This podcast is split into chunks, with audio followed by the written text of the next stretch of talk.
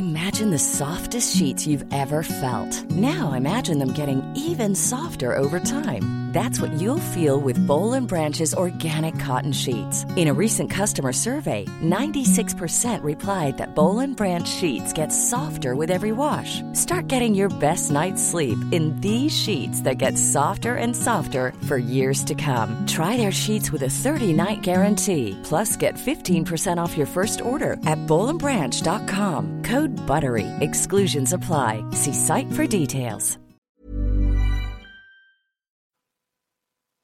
Bonsoir, bienvenue dans le podcast Culture PG du lundi 17 février 2020. Nous sommes à la veille du temps attendu Dortmund PSG enfin. Et on va forcément en parler puisque bah, c'est quand même le grand événement de la semaine, voire du mois côté parisien. Avant, de, de, parler un peu, de, de, faire la preview de cette rencontre, on va revenir sur le match de samedi à Amiens, le 4-4 tout à fait hors norme auquel nous avons eu droit. Donc, Gros programme ce soir. Bonsoir à tous ceux qui sont déjà là. Je vois qu'il y a des réactions sur le live, euh, YouTube, Twitter. Tout, tout, va bien. Très content de vous avoir. Nous sommes quatre comme toutes les semaines. Nous avons Monsieur Martinelli. Salut. Voilà. Euh, nous avons normalement Omar qui est là aussi. Salut tout le monde. Et nous avons Simon qui sèche ses larmes euh, après avoir appris que Paredes ne serait pas à Dortmund. Salut les gars, bonsoir à tous. Voilà, bonsoir à, aux habitués, effectivement. On va attaquer tout de suite euh, avec le match de samedi. Comme je l'ai dit, on fera en deuxième partie euh, le match de Dortmund pour ceux qui ne souhaitent pas écouter, mais bon, pas, on est obligé de revenir sur cet extraordinaire Amiens PSG. Euh, donc match nul 4 partout avec un scénario pour le moins inattendu puisque de Amiens menait 3-0 après 40 minutes, but de Girassi d'entrée, Kakuta à la demi-heure, Diabaté à la 40e. Et puis finalement le miracle a eu lieu. Ander Herrera réduit le score juste avant la mi-temps. Tanguy Kouassi réduit encore une fois le score à la 60e. Il égalise même à la 65e. Icardi nous donne l'avantage à la 74e. On pense qu'on va gagner. Mais non, mais non, mais non. On en a pris un à la 91e. Et donc, on a dû partager les points avec Amiens. Donc, un match nul 4 partout qui, évidemment, n'a aucune conséquence sur le match de demain. Même Tourelle l'a redit tout à l'heure je crois que c'était euh, nos amis de PSG TV euh, qui lui ont demandé. Euh, il a redit bah non, on a fait une mi-temps d'un match amical, à savoir la première, et puis une mi-temps d'un vrai match de foot, la seconde. Donc bah il y a une mi-temps que tu perds 3-1, une mi-temps que tu gagnes. J'ai du mal. 3-1 aussi, forcément. donc voilà, un match. Un match que la, enfin, la première période est tellement scandaleuse qu'on n'avait même pas envie de la jouer. Enfin, faut le dire comme ça, c'est-à-dire qu'on a, enfin, visiblement, nos joueurs n'avaient pas envie de jouer ce match. Tout le monde avait la tête à Dortmund. Personne n'avait envie de, jouer cette rencontre de, j'ai pas envie de dire de, milieu de semaine puisque c'était le, c'était la fin, mais bon, en gros, le match important de la semaine était à Dijon vu qu'il était éliminatoire personne n'avait envie de, de, jouer ce match ou presque. Je vois même côté parisien, tout le monde regardait juste qui, qui n'allait pas se blesser ou presque bah voilà, ça donnait cette espèce de, bouillie de rencontre en première période où il y a vaguement deux trois actions, tout ça. Et puis, euh, bah, d'un coup, ils se sont mis un peu à jouer. Et encore, heureusement que le but de Herrera arrive avant la mi-temps, parce que je suis pas sûr qu'on n'aurait pas fait une deuxième mi-temps aussi honteuse. Mais bref, on fait une deuxième mi-temps où on joue un peu au foot. les changements tactiques, notamment, ont fait du bien. Les changements de joueurs aussi, parce que c'est pas comme si Gay et Silva avaient été des points forts en première période, alors qu'au contraire, euh, Marquinhos et surtout Verratti vont être très intéressants après la pause. Et puis bah on revient, on mène ensuite, et puis vu qu'on n'était pas non plus très très concentré, je pense qu'on s'est arrêté de jouer aussi, on n'a pas su mettre le cinquième but. Parce qu'après, euh, rien que le fait d'être revenu de 0-3 à mener 4-3, je pense que certains avaient déjà décroché. Et puis bah quand tu te mets pas à l'abri en Ligue 1, tu, tu, tu cours un risque malgré tout, et c'est ce qui s'est passé. On passe enfin on donne même une occasion, une balle de 5-4 dans les arrêts de jeu avec ce coup franc concédé par Verratti. Bon.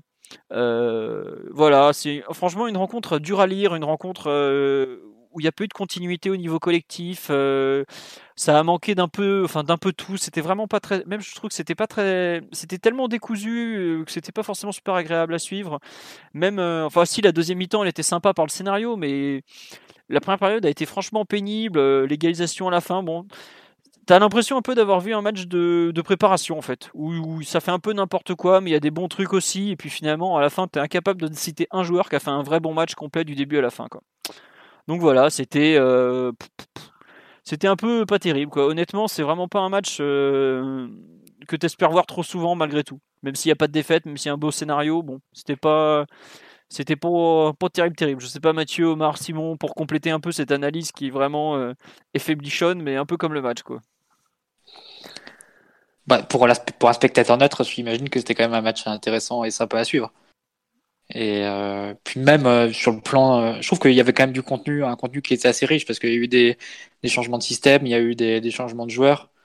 Bon, on évoquera tout ça un peu en détail, mais évidemment, on pourra pas aller trop trop loin dans, dans l'analyse non plus parce que, comme tu l'as dit, Philo, c'est un match qui est tellement conditionné par ce qui se passe après avec des joueurs qui qui soit sont en reprise, soit ont peur, soit les deux même, soit ont peur de, de se blesser avant avant le match fatidique. Donc évidemment, ça, ça limite un peu les enseignements que tu peux tirer. Et de fait, il n'y en a pas aucun tiré. Mais euh, de base, c'est un match, je trouvais assez, assez intéressant avec pas mal de, de contenu et de, choses à, à relever.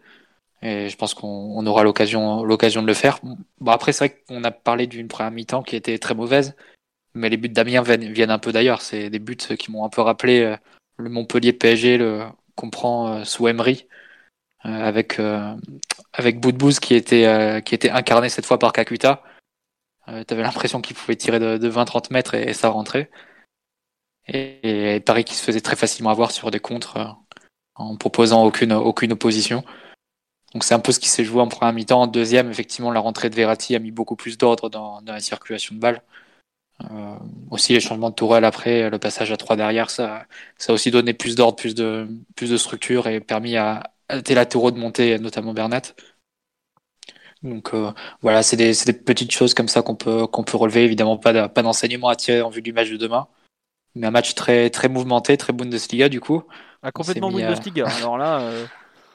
Ouais, on s'est mis un peu euh, sur, les, sur les standards de notre adversaire de demain. Mais euh, voilà, bon, on va, on va détailler un peu tout ça joueur par joueur et, et aussi, euh, aussi collectivement.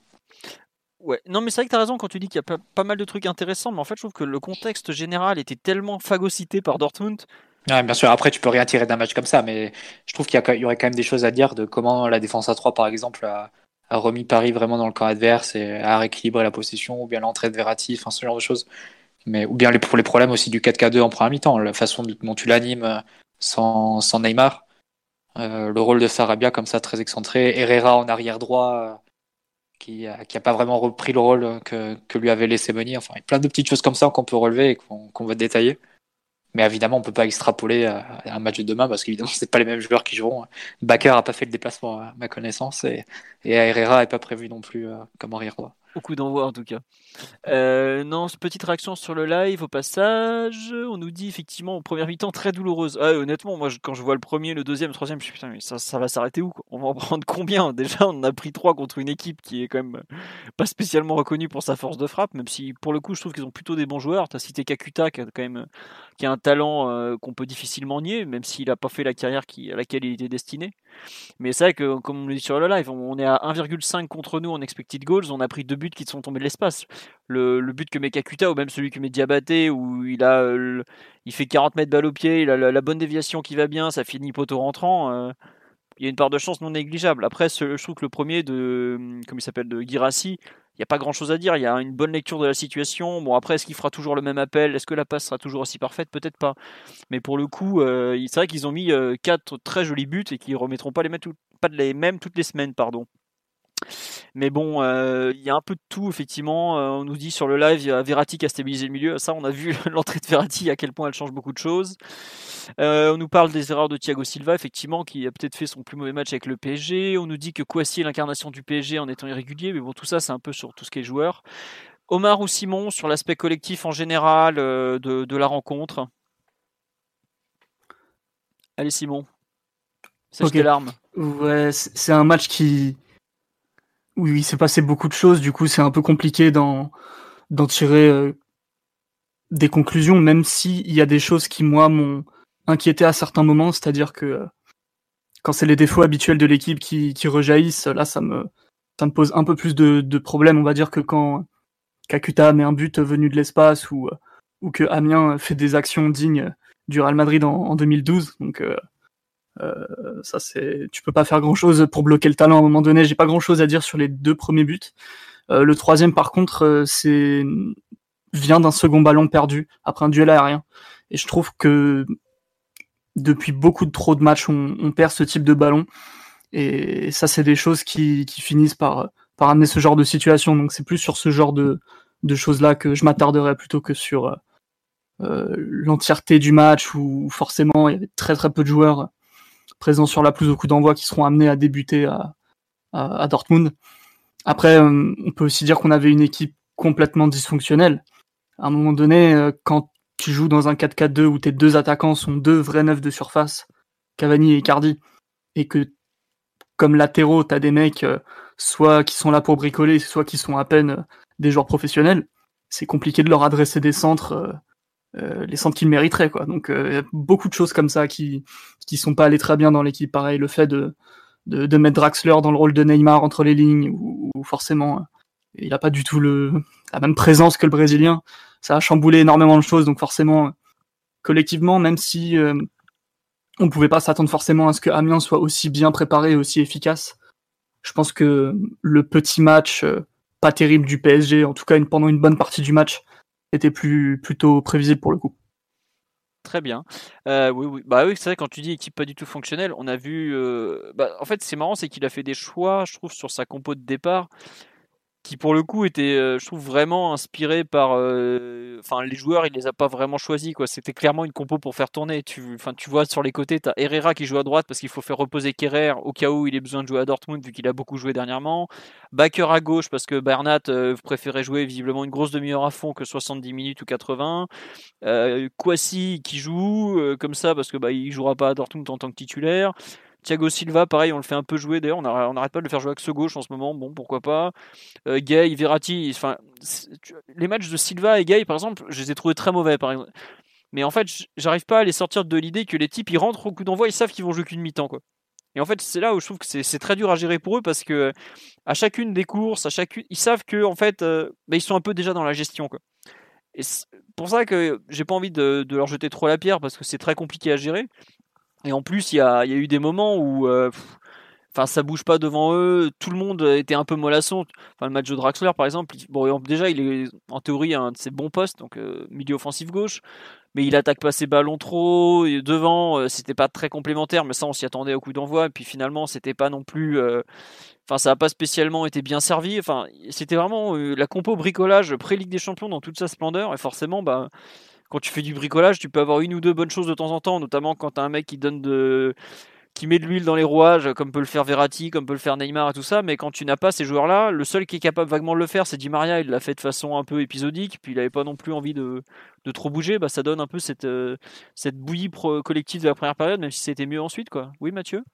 Non, mais après, le bricolage, il était encore plus accentué cette fois-ci, vu que tu as mis grosso modo tout le monde au frigo. Euh, le moindre joueur où il y avait le moindre doute, euh, tu n'as vraiment pris aucun risque et tu as appliqué le principe de précaution à fond.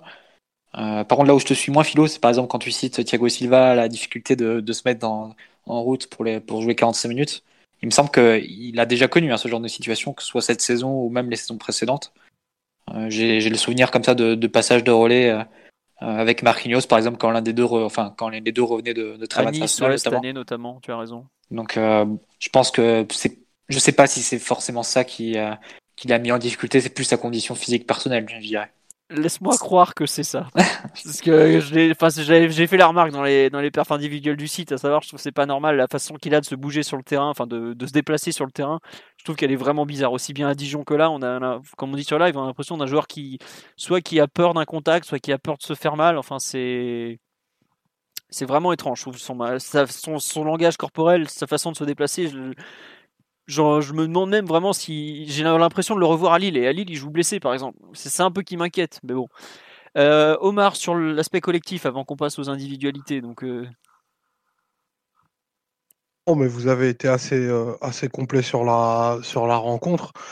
Sur le découpage en demi-temps distinct, moi, j'ai là, c'est la sensation claire que Amiens, Amiens, eux, par contre, font un match qui est cohérent. De la première mi-temps à la ils font à peu près le, même match et effectivement, tu as, un joueur offensif qui est, qui est très inspiré, qui arrive à, être facilement trouvé entre les lignes. Je pense à Kakuta notamment, qui met deux buts spectaculaires. Nous, on fait clairement pas ce qu'il faut d'entrée. On, on, a, on a très très peu de mobilité. On, a des joueurs qui, qui, étaient en gestion d'écrassage, donc présents pour 45 minutes. Donc c'est c'est pas forcément ce qui est le plus évident pour être compétitif. Euh, on pourra mettre au crédit de, la deuxième mi-temps d'avoir retourné, euh, le score. Je pense que c'était nécessaire et ça aurait, pas été une défaite grave, mais ça fait toujours tâche de, de, perdre le 19e de Ligue 1 sur toute cette façon-là.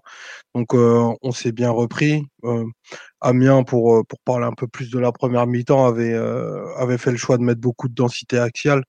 Ils avaient fixé 4-5 joueurs sur les, sur les 30 premiers mètres où il sortait très fort, euh, très fort sur Gay et très fort côté droit, notamment, où on a eu, on, a eu pas mal de, difficultés euh, un petit peu symbolisées par, euh, par Herrera et Kwasi. Euh, tout en ayant très peu de ballons et, pour filer la, la métaphore qu'a fait tout à l'heure Simon, euh, Kakuta s'est un petit peu comporté comme Ozil en, en, 2012 à, à, pouvoir fixer par du dribble et lancer en profondeur euh, Diabaté ou Girassi. Bon, ils ont réussi à, à tout mettre. Euh, en ce moment, on a, on a malheureusement pas trop de réussite où, où, toutes les frappes cadrées ben, finissent au fond. Donc on, il va falloir être un peu plus vigilant à ça, à ça demain et peut-être mieux protéger Navas. Mais euh, au-delà de ça, c'est, je, reviens, je reprends ce que, disait Mathieu. Tout était, tellement conditionné par, euh, Dortmund. Je pense pas qu'il faille en, faire des caisses euh, sur ce match, même si effectivement on a vu des choses notables et à noter en termes de système. Bah ouais, tiens, justement, je voudrais revenir légèrement là-dessus. On a quand même fait trois euh, trois euh, dispositifs tactiques différents au cours du même match. On en avait déjà fait deux contre Dijon, puisqu'on était passé en milieu de, de rencontre à la mi-temps du 4-4-2 3-4-3. Ce, Tourelle qui d'un coup se remet à, à, jouer avec les dispositifs tactiques, ça vous inspire quoi? C'est une façon de se remettre plus dans le coaching après avoir été beaucoup dans la mise en place de son équipe ou c'est un simple hasard pour vous? Tiens. Euh, Est-ce qu'il avait vraiment arrêté à ce point-là de, ah, de jouer sur les systèmes en seconde partie de match? J'ai souvenir que euh, on était déjà dans la séquence 4-4-2. Il y avait beaucoup de fin de match en 3-5-2. Ensuite, c'est plus en 4-3-3. Ouais, mais il changeait pas à la mi-temps quand même. C'était plus en 3-4-3. Je... Tu vois, à Dijon, par exemple, il change dès la mi-temps alors qu'on mène au score. Je trouve qu'il y a eu des fois où il a été plus patient dans son coaching. Et là, tu vois, pareil, il fait mmh, double changement quand même. Euh, c'est rare qu'il fasse. Je crois que c'est la première fois de la saison qu'il fait deux, enfin trois dispositifs tactiques au cours d'un même match en fait. Alors, est-ce que c'est lié justement au fait qu'il a sorti Paredes Alors qu'à mon avis, je pense qu'il avait plutôt prévu de sortir Backer mais que euh, est-ce que enfin on sait pas trop euh, le, fameux doute autour de Paredes qui a animé tout le monde aujourd'hui mais j'avoue que ça m'a surpris parce que le 4-4 de Losange qui met en place à la pause je trouve qu'il marche plutôt bien même plutôt très bien hein. euh, on avait vaguement quelques occasions Amiens était beaucoup moins dangereux en contre donc ça commençait à pas trop mal tourner et pourquoi d'un coup il nous rechange le système pour passer dans cette espèce de 3-5-2 vraiment bizarre pour le coup? Je sais pas si, ce que vous en pensez, Mathieu. Bah après, c'est lié un peu à l'effectif qu'il a à disposition. L'an dernier, il changeait beaucoup parce qu'il avait des, il n'avait pas vraiment d'effectif qui était euh, fonctionnel entre guillemets pour un seul système. Du coup, il s'adaptait match par match euh, à la fois à l'adversaire et aux joueurs qu'il avait. Euh, c'est pour ça que tu avais des, des, changements comme ça d'un match à l'autre et même à l'intérieur des matchs si vous voulez influer sur, sur le cours de la rencontre. Parce que aussi sur le banc, tu n'avais pas non plus de, de, de, doublure vraiment pour prendre poste pour poste rôle du joueur qui allait être remplacé. Là, c'est un peu la même chose depuis 2-3 matchs. Il y a tellement d'absents et de joueurs qui sont préservés, etc que tu en reviens à un effectif qui est de base et construit pour le 4-4-2 se retrouve très altéré par le, le nombre d'absences et, du coup Tourelle est plus amené je pense à, modifier et à, toucher ces systèmes mais après pour moi c'est pas non plus une enfin il faut pouvoir être faut pouvoir faire les deux en fait je pense qu'on a développé beaucoup de choses avec le 4-4-2 depuis deux mois ça a été globalement le système le plus utilisé et, quasiment le système de je pense le système de tous les matchs de tous les débuts de match du moins et après garder cette flexibilité, cette possibilité de, de pouvoir changer en cours de rencontre, c'est quand même une, un atout euh, qu'il faut, qu'il faut savoir se garder. C'est pas non plus à, à négliger. Il faut être capable de passer en 4-3-3 si tu veux retrouver un peu de maîtrise au milieu de terrain. Il faut être capable de, de passer à 3 derrière si tu veux plus libérer tes, tes latéraux, notamment ton latéral gauche.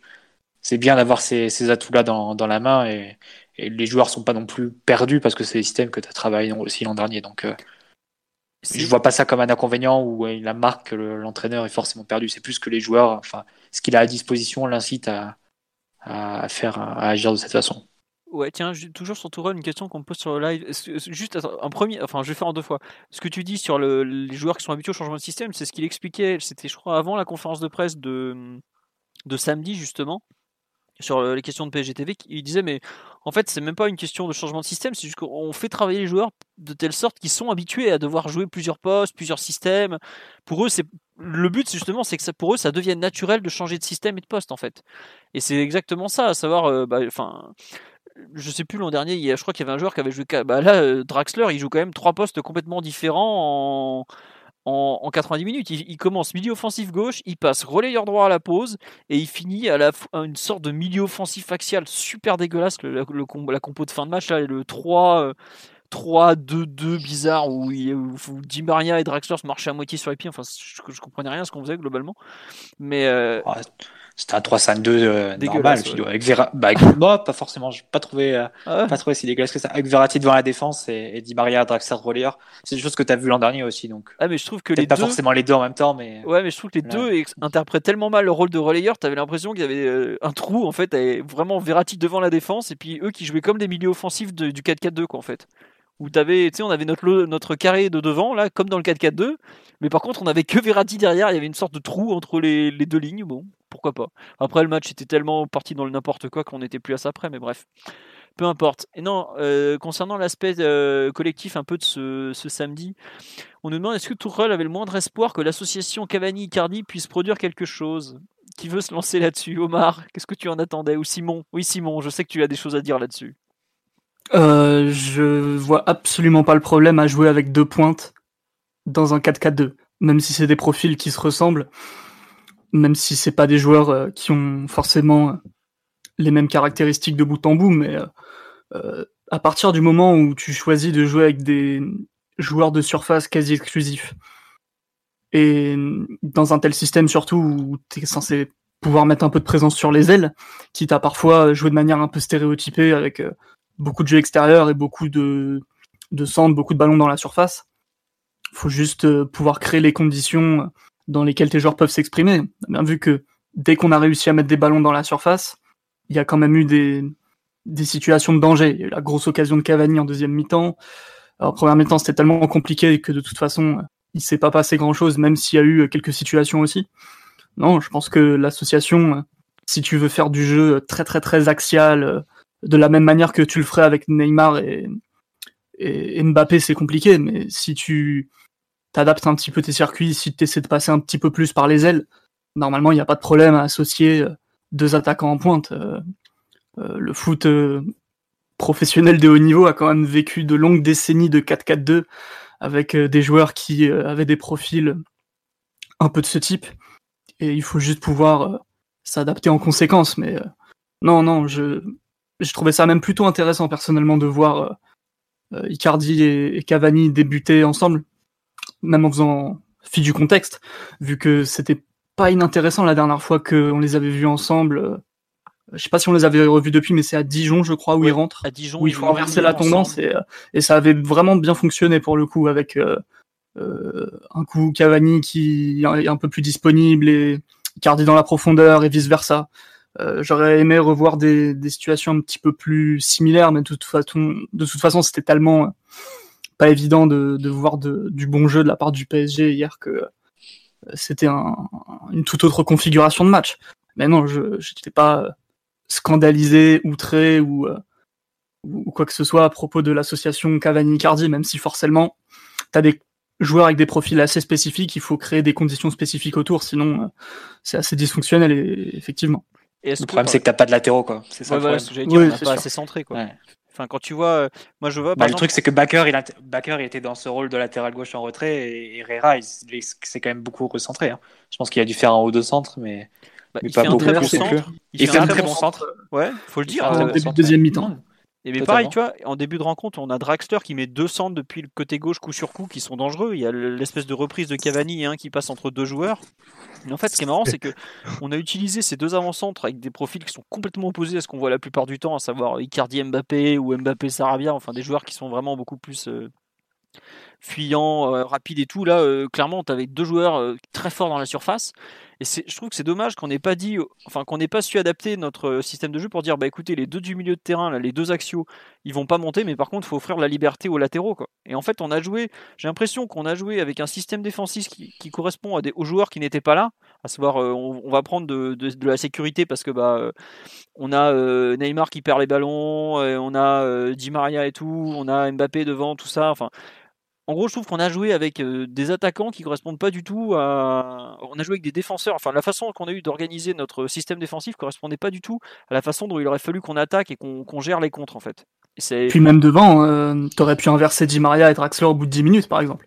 Oui, en, mettant, euh, les mettant sur leur vrai pied dans des positions de centre, parce que Di Maria, euh, un peu dans son rôle habituel de, meneur entre les lignes, quasi numéro 10, ça a été un peu compliqué. Et Draxler a été la plupart du temps inexistant, donc forcément. Bah, si tu mets Draxler à droite, tu sur du pire. T'auras pas plus de centre si tu mets Draxler à droite. Effectivement, tu mets plus Di Maria dans les situations de, de se retrouver à centrer. De toute façon, Draxler, il a même avec l'effectif sur les matchs, peu importe son poste. Même avec l'effectif au complet, tu aurais été en difficulté, je pense, parce que Meunier, ça fait longtemps qu'il n'a pas passé un centre. Kurzawa, il est, il est aussi en difficulté dans ce, dans ce domaine. Bon, je pense bah, que tu mets Cavani. Cavani... On, a, on, a, euh, Di Maria et Sarabia, quoi. C'est ça. Je pense que tu mets Cavani et Cardi en 4-4-2 avec les latéraux de Liverpool. les deux, les deux se, régaleraient. Mais bon, euh, Paris est un peu, un peu limité de ce, de ce point de vue-là et est obligé de trouver des solutions de façon différente. Et c'est vrai que les deux semblaient un peu des corps étrangers par rapport au reste de, l'équipe qui, qui fonctionne bah, sur, le modèle qui est développé depuis un, gros mois maintenant et qui est, qui est pas celui d'avoir deux attaquants euh, purs dans la surface. Ça, c'est sûr. Euh, comme on me dit aussi, c'est vrai qu'avec un peu plus de réalisme, ça peut faire 4 buts, Icardi et Cavani samedi. C'est vrai, mais, mais d'ailleurs, c'est marrant, c'est qu'on parle du manque de centre et tout. Euh, Icardi, le but qu'il met, c'est centre de Bernat, quoi. Voilà, enfin. Il n'y a pas de secret. Ouais, non, non, mais au bout d'un moment, quand tu as des joueurs aussi forts dans la surface, si le ballon ne leur arrive pas euh, de façon. Après le passage à 3. Ouais, ouais, après, le passage, à 3. Mais c'est vrai que c'est ce qu'on dit sur le live. J'ai un peu répondu à ma question sur le fait qu'il ait changé d'organisation, justement, à la mi-temps. Le, passage à 3, même déjà le 4-4 de Losange où. Bah, euh, Dima, comme il s'appelle, Herrera se retrouve à avoir un vrai appui côté droit avec Draxler notamment, et c'est pour ça qu'il se retrouve enfin à pouvoir centrer. Mais donc, euh, c'est dommage de ne pas avoir fait les ajustements, enfin de ne pas avoir fait ce choix-là dès le début du match. Bon, après, euh, enfin comme il le dit lui-même, quand tu joues un match amical, que tu gagnes pas un, deuxième ballon de la rencontre, quoique non, ça, le deuxième ballon, c'était Herrera qui en parlait. Faut pas t'étonner à prendre des, des contres et, une rouste, quoi, tout simplement. Omar, sur l'analyse collective, tu veux rajouter quelque chose ou on passe un peu au perf individuel? On peut passer, on peut passer au perf individuel. Eh bien, écoute, tu vas pouvoir directement te lancer. De qui veux-tu nous parler en ce, cette belle soirée du lundi? C'est assez difficile de ressortir une individualité euh, euh, positive ou négative, même, j'ai envie de dire, parce que euh, si tu prends sur la, première mi-temps, bah, globalement, on, passe quasiment tous à côté dans des, dans des proportions assez notables. tu prends la deuxième mi-temps, tu fais entrer Verratti et Marquinhos, qui au final ont fait ce que tu attendais d'eux. Donc est-ce que c'est à mettre à leur crédit ou est-ce que c'est leur standard habituel? C'est encore une autre question, mais on peut parler peut-être de... en, vrai, en vrai, sais même pas.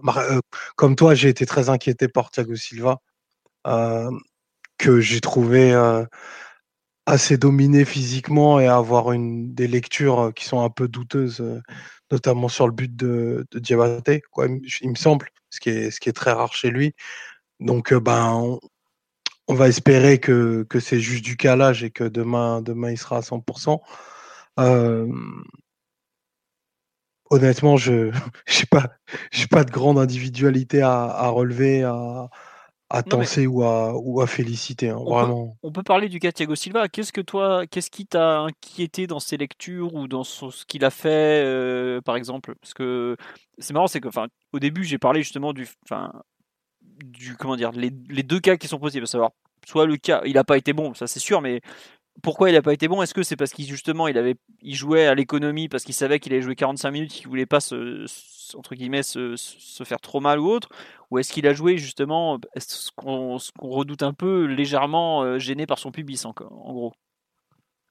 Je tu vas répondre à cette question, elle est c'est assez difficile parce que ben on n'a pas on malheureusement pas tous les éléments. Par contre, tu, ce que tu peux voir euh, de manière très claire euh, sur le match, c'est que il a des temps de réaction qui sont beaucoup plus longs d'habitude. Tu vois, euh, je prends le, je crois que c'est le, je sais plus si c'est le deuxième ou le ou le troisième but où il fait, où il commence l'action en faisant tout ce qu'il fait toujours très bien, c'est-à-dire qu'il défend trois quarts pour fermer l'angle de tir à l'attaquant. Euh, il se met assez difficilement en route et ça laisse de la place et du champ pour Diabaté, pour pour que Diabaté puisse frapper. Ça c'est c'est clairement c'est clairement parce que s'il est pas il est pas encore en rythme et pas encore assez en canne. Après pour Thiago Silva et sans aller, euh, sans aller sur le terrain euh, émotionnel, comme quoi il saurait pas gérer les grands matchs et tout, euh, qui est pas quelque chose auquel je crois. Tu c'est aussi dans une semaine où où il y a eu des vents disant que ben il aurait pas de nouveau contrat. Donc est-ce que ça ça peut peser sur le sur la psychologie du joueur?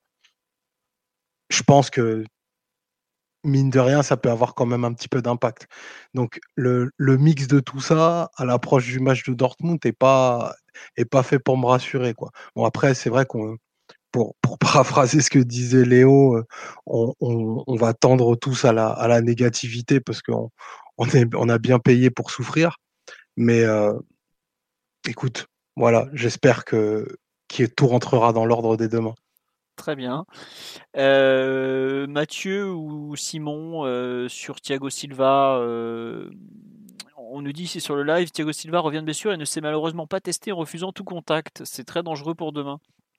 Est-ce que pour vous, il y a aussi, enfin, il y a un point auquel enfin, Simon, tu peux en parler si tu veux. Vas-y, tiens d'ailleurs, excuse-moi. Hum, sur les contacts et le fait qu'il se soit préservé, pas trop engagé pour pour se gérer pour demain, ça, euh, c'est très possible. Après, moi, où, il m'a plus inquiété, c'est euh, c'est sur au niveau du cardio plus. J'avais l'impression qu'il était épuisé à chaque effort, ou que ça lui coûtait énormément euh, chaque effort contre effort, chaque course. Il avait l'air un peu un peu à bout de souffle à chaque fois. Du coup, c'est plus ça qui m'a inquiété, ouais. Ou chaque sprint, vu qu'il a quand même une sacrée pointe de vitesse du son gabarit et son âge encore, d'habitude, il les enchaîne plutôt, plutôt tranquillement. Là, c'est vrai que euh, ça avait l'air de lui coûter vraiment euh, énormément tous les efforts qu'il pouvait, qu'il pouvait produire. Et euh, j'espère que c'est juste un jour sans ou, qu'il sera dans une meilleure forme demain parce que si s'il faut affronter 90 minutes de vitesse à Dortmund avec aussi peu de volume en étant aussi court au niveau des courses, c'est vrai que c'est un peu compliqué quoi. C'est peut-être aussi pour ça qu'il s'est pas engagé, le fait que euh, tu manques de tranchant, que tu manques de de un petit peu de lucidité aussi parce que chaque effort te fatigue. C'est vrai que j'avais pas souvent l'habitude de le voir comme ça, à vrai dire. Dominer physiquement, on l'avait déjà vu face à des, des, profils spécifiques qui peuvent le mettre en difficulté, mais de le voir aussi court au niveau des courses, ça j'avais assez peu de souvenirs de ça. Mathieu, tu es peut-être un peu moins alarmiste que nous trois, j'espère. bah non, j'allais être, j'allais être encore plus alarmiste que vous parce que le, problème c'est que ça c'est une question qui se pose pour à peu près tous les défenseurs centraux du PSG euh, en ce moment parce que Marquinhos et Kimpembe aussi euh, vont être euh, vont être à court de rythme, en particulier Marquinhos. mais regarde, je, me, je, me, je me permets de te couper une seconde. Quand tu vois la différence de vitesse entre Marquinhos et Thiago Silva entre la première et la deuxième mi-temps, elle est effroyable. Non, mais ça, c'est évident, Philo, parce que Marquinhos, c'est un, déjà un joueur très rapide de base. Ouais, ça, je le sais, mais quand même. Et en plus, il rentre dans la bonne période, entre guillemets. Il rentre dans la période où, le PSG, sous l'impulsion de Verratti, plus, euh, joue plus haut et Amiens est plus contraint aussi mentalement à, vouloir gérer son, son avantage. Mais euh, bon, le truc, c'est que Marquinhos aussi, hein, il ressort de trois semaines, tu sais pas du tout euh, comment il va arriver sur un match comme demain, où globalement, c'est un scénario ou, un stade parmi les plus intensifs d'Europe, tu sais que tu vas avoir un match un, peu fou avec beaucoup beaucoup d'intensité, beaucoup de vitesse. Ça concrètement, Thiago Silva, il peut se claquer au bout d'un quart d'heure, mais c'est un, peu le même le même euh, ouais, la même crainte avec Marquinhos et Kipembe pour moi. Tu sais pas trop comment euh, les trois vont, peuvent réagir physiquement sur un match euh, qui sera peut-être le plus intensif de la saison, alors qu'ils sortent qu'ils sortent de blessures. Mais oui, je rejoins vos inquiétudes en particulier sur Thiago Silva hier, on l'a avant-hier plutôt, samedi.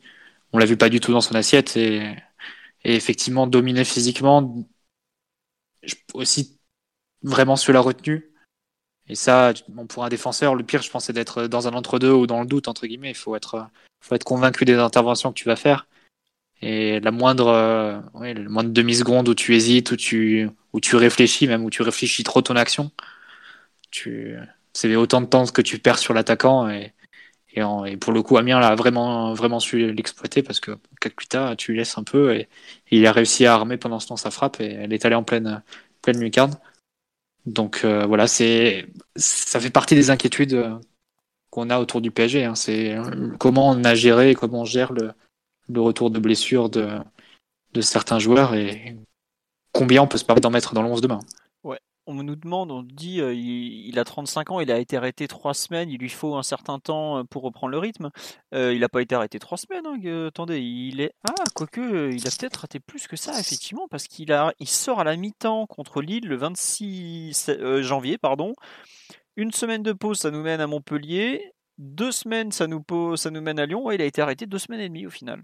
Après, de mémoire. Et n'oubliez pas, n'oubliez pas qu'il a été blessé aussi entre décembre et début janvier. Et il a été blessé entre décembre et début janvier.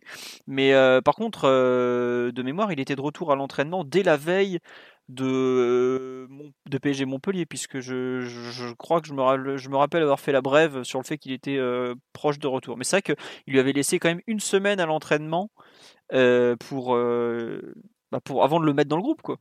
Donc c'est bon. À quel point il est en, en état, euh, bon. Euh, on verra, mais j'avoue que c'est un peu. C'est vrai que c'est pas, c'est pas quand même de. Pas des très très bonnes nouvelles de le voir quand même aussi peu, aussi peu dans son assiette en fait. Mais après, il y a des trucs qui sont vraiment bizarres quoi.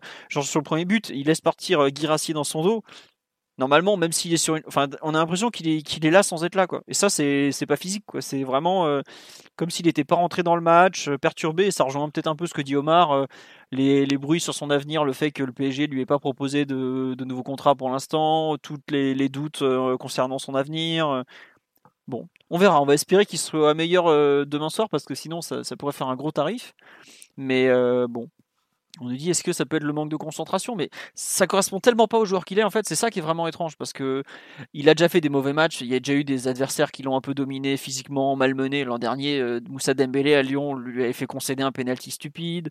Euh, on avait vu Khalifa Koulibaly le géant malien de Nantes qui pareil il avait fracassé physiquement euh, mais bon lui il avait éclaté tout le monde donc c'est normal. Mais là comme ça en fait c'est même pas en fait sur c'est pas sur des duels. Alors que d'habitude les, les, limites qu'on peut lui trouver c'est plus sur des duels. Là c'est par exemple des, des situation où il les lit mal. Alors que enfin, la lecture du jeu de Thiago Silva, euh, enfin, des défenseurs centraux en Europe qui ont son niveau à ce niveau-là, non, sur ce point-là, ça se compte sur les doigts d'une main, hein, voire euh, moins. Enfin, il y en a peut-être deux, trois, pas plus quoi. Et là, enfin, une attaque d'Amiens, il n'arrive pas à la lire quoi. Ça tient pas la route quoi. Bon, on verra un peu euh, ce que ça va donner demain déjà. Ça peut être qu'une question de morale, ça peut être un petit coup de moins bien. On espère que c'est ça parce que sinon c'est embêtant. On espère surtout que c'est pas physique et qu'il va pas jouer euh, en partie diminué parce que euh, je me souviens d'un PSG Barcelone où il avait joué diminué, mais il avait dû sortir au bout de 10 minutes. On a déjà pris un but parce que justement il était, il pouvait plus courir et que il avait couvert un hors-jeu. On va espérer qu'on ne retombe pas euh, dans ces soucis.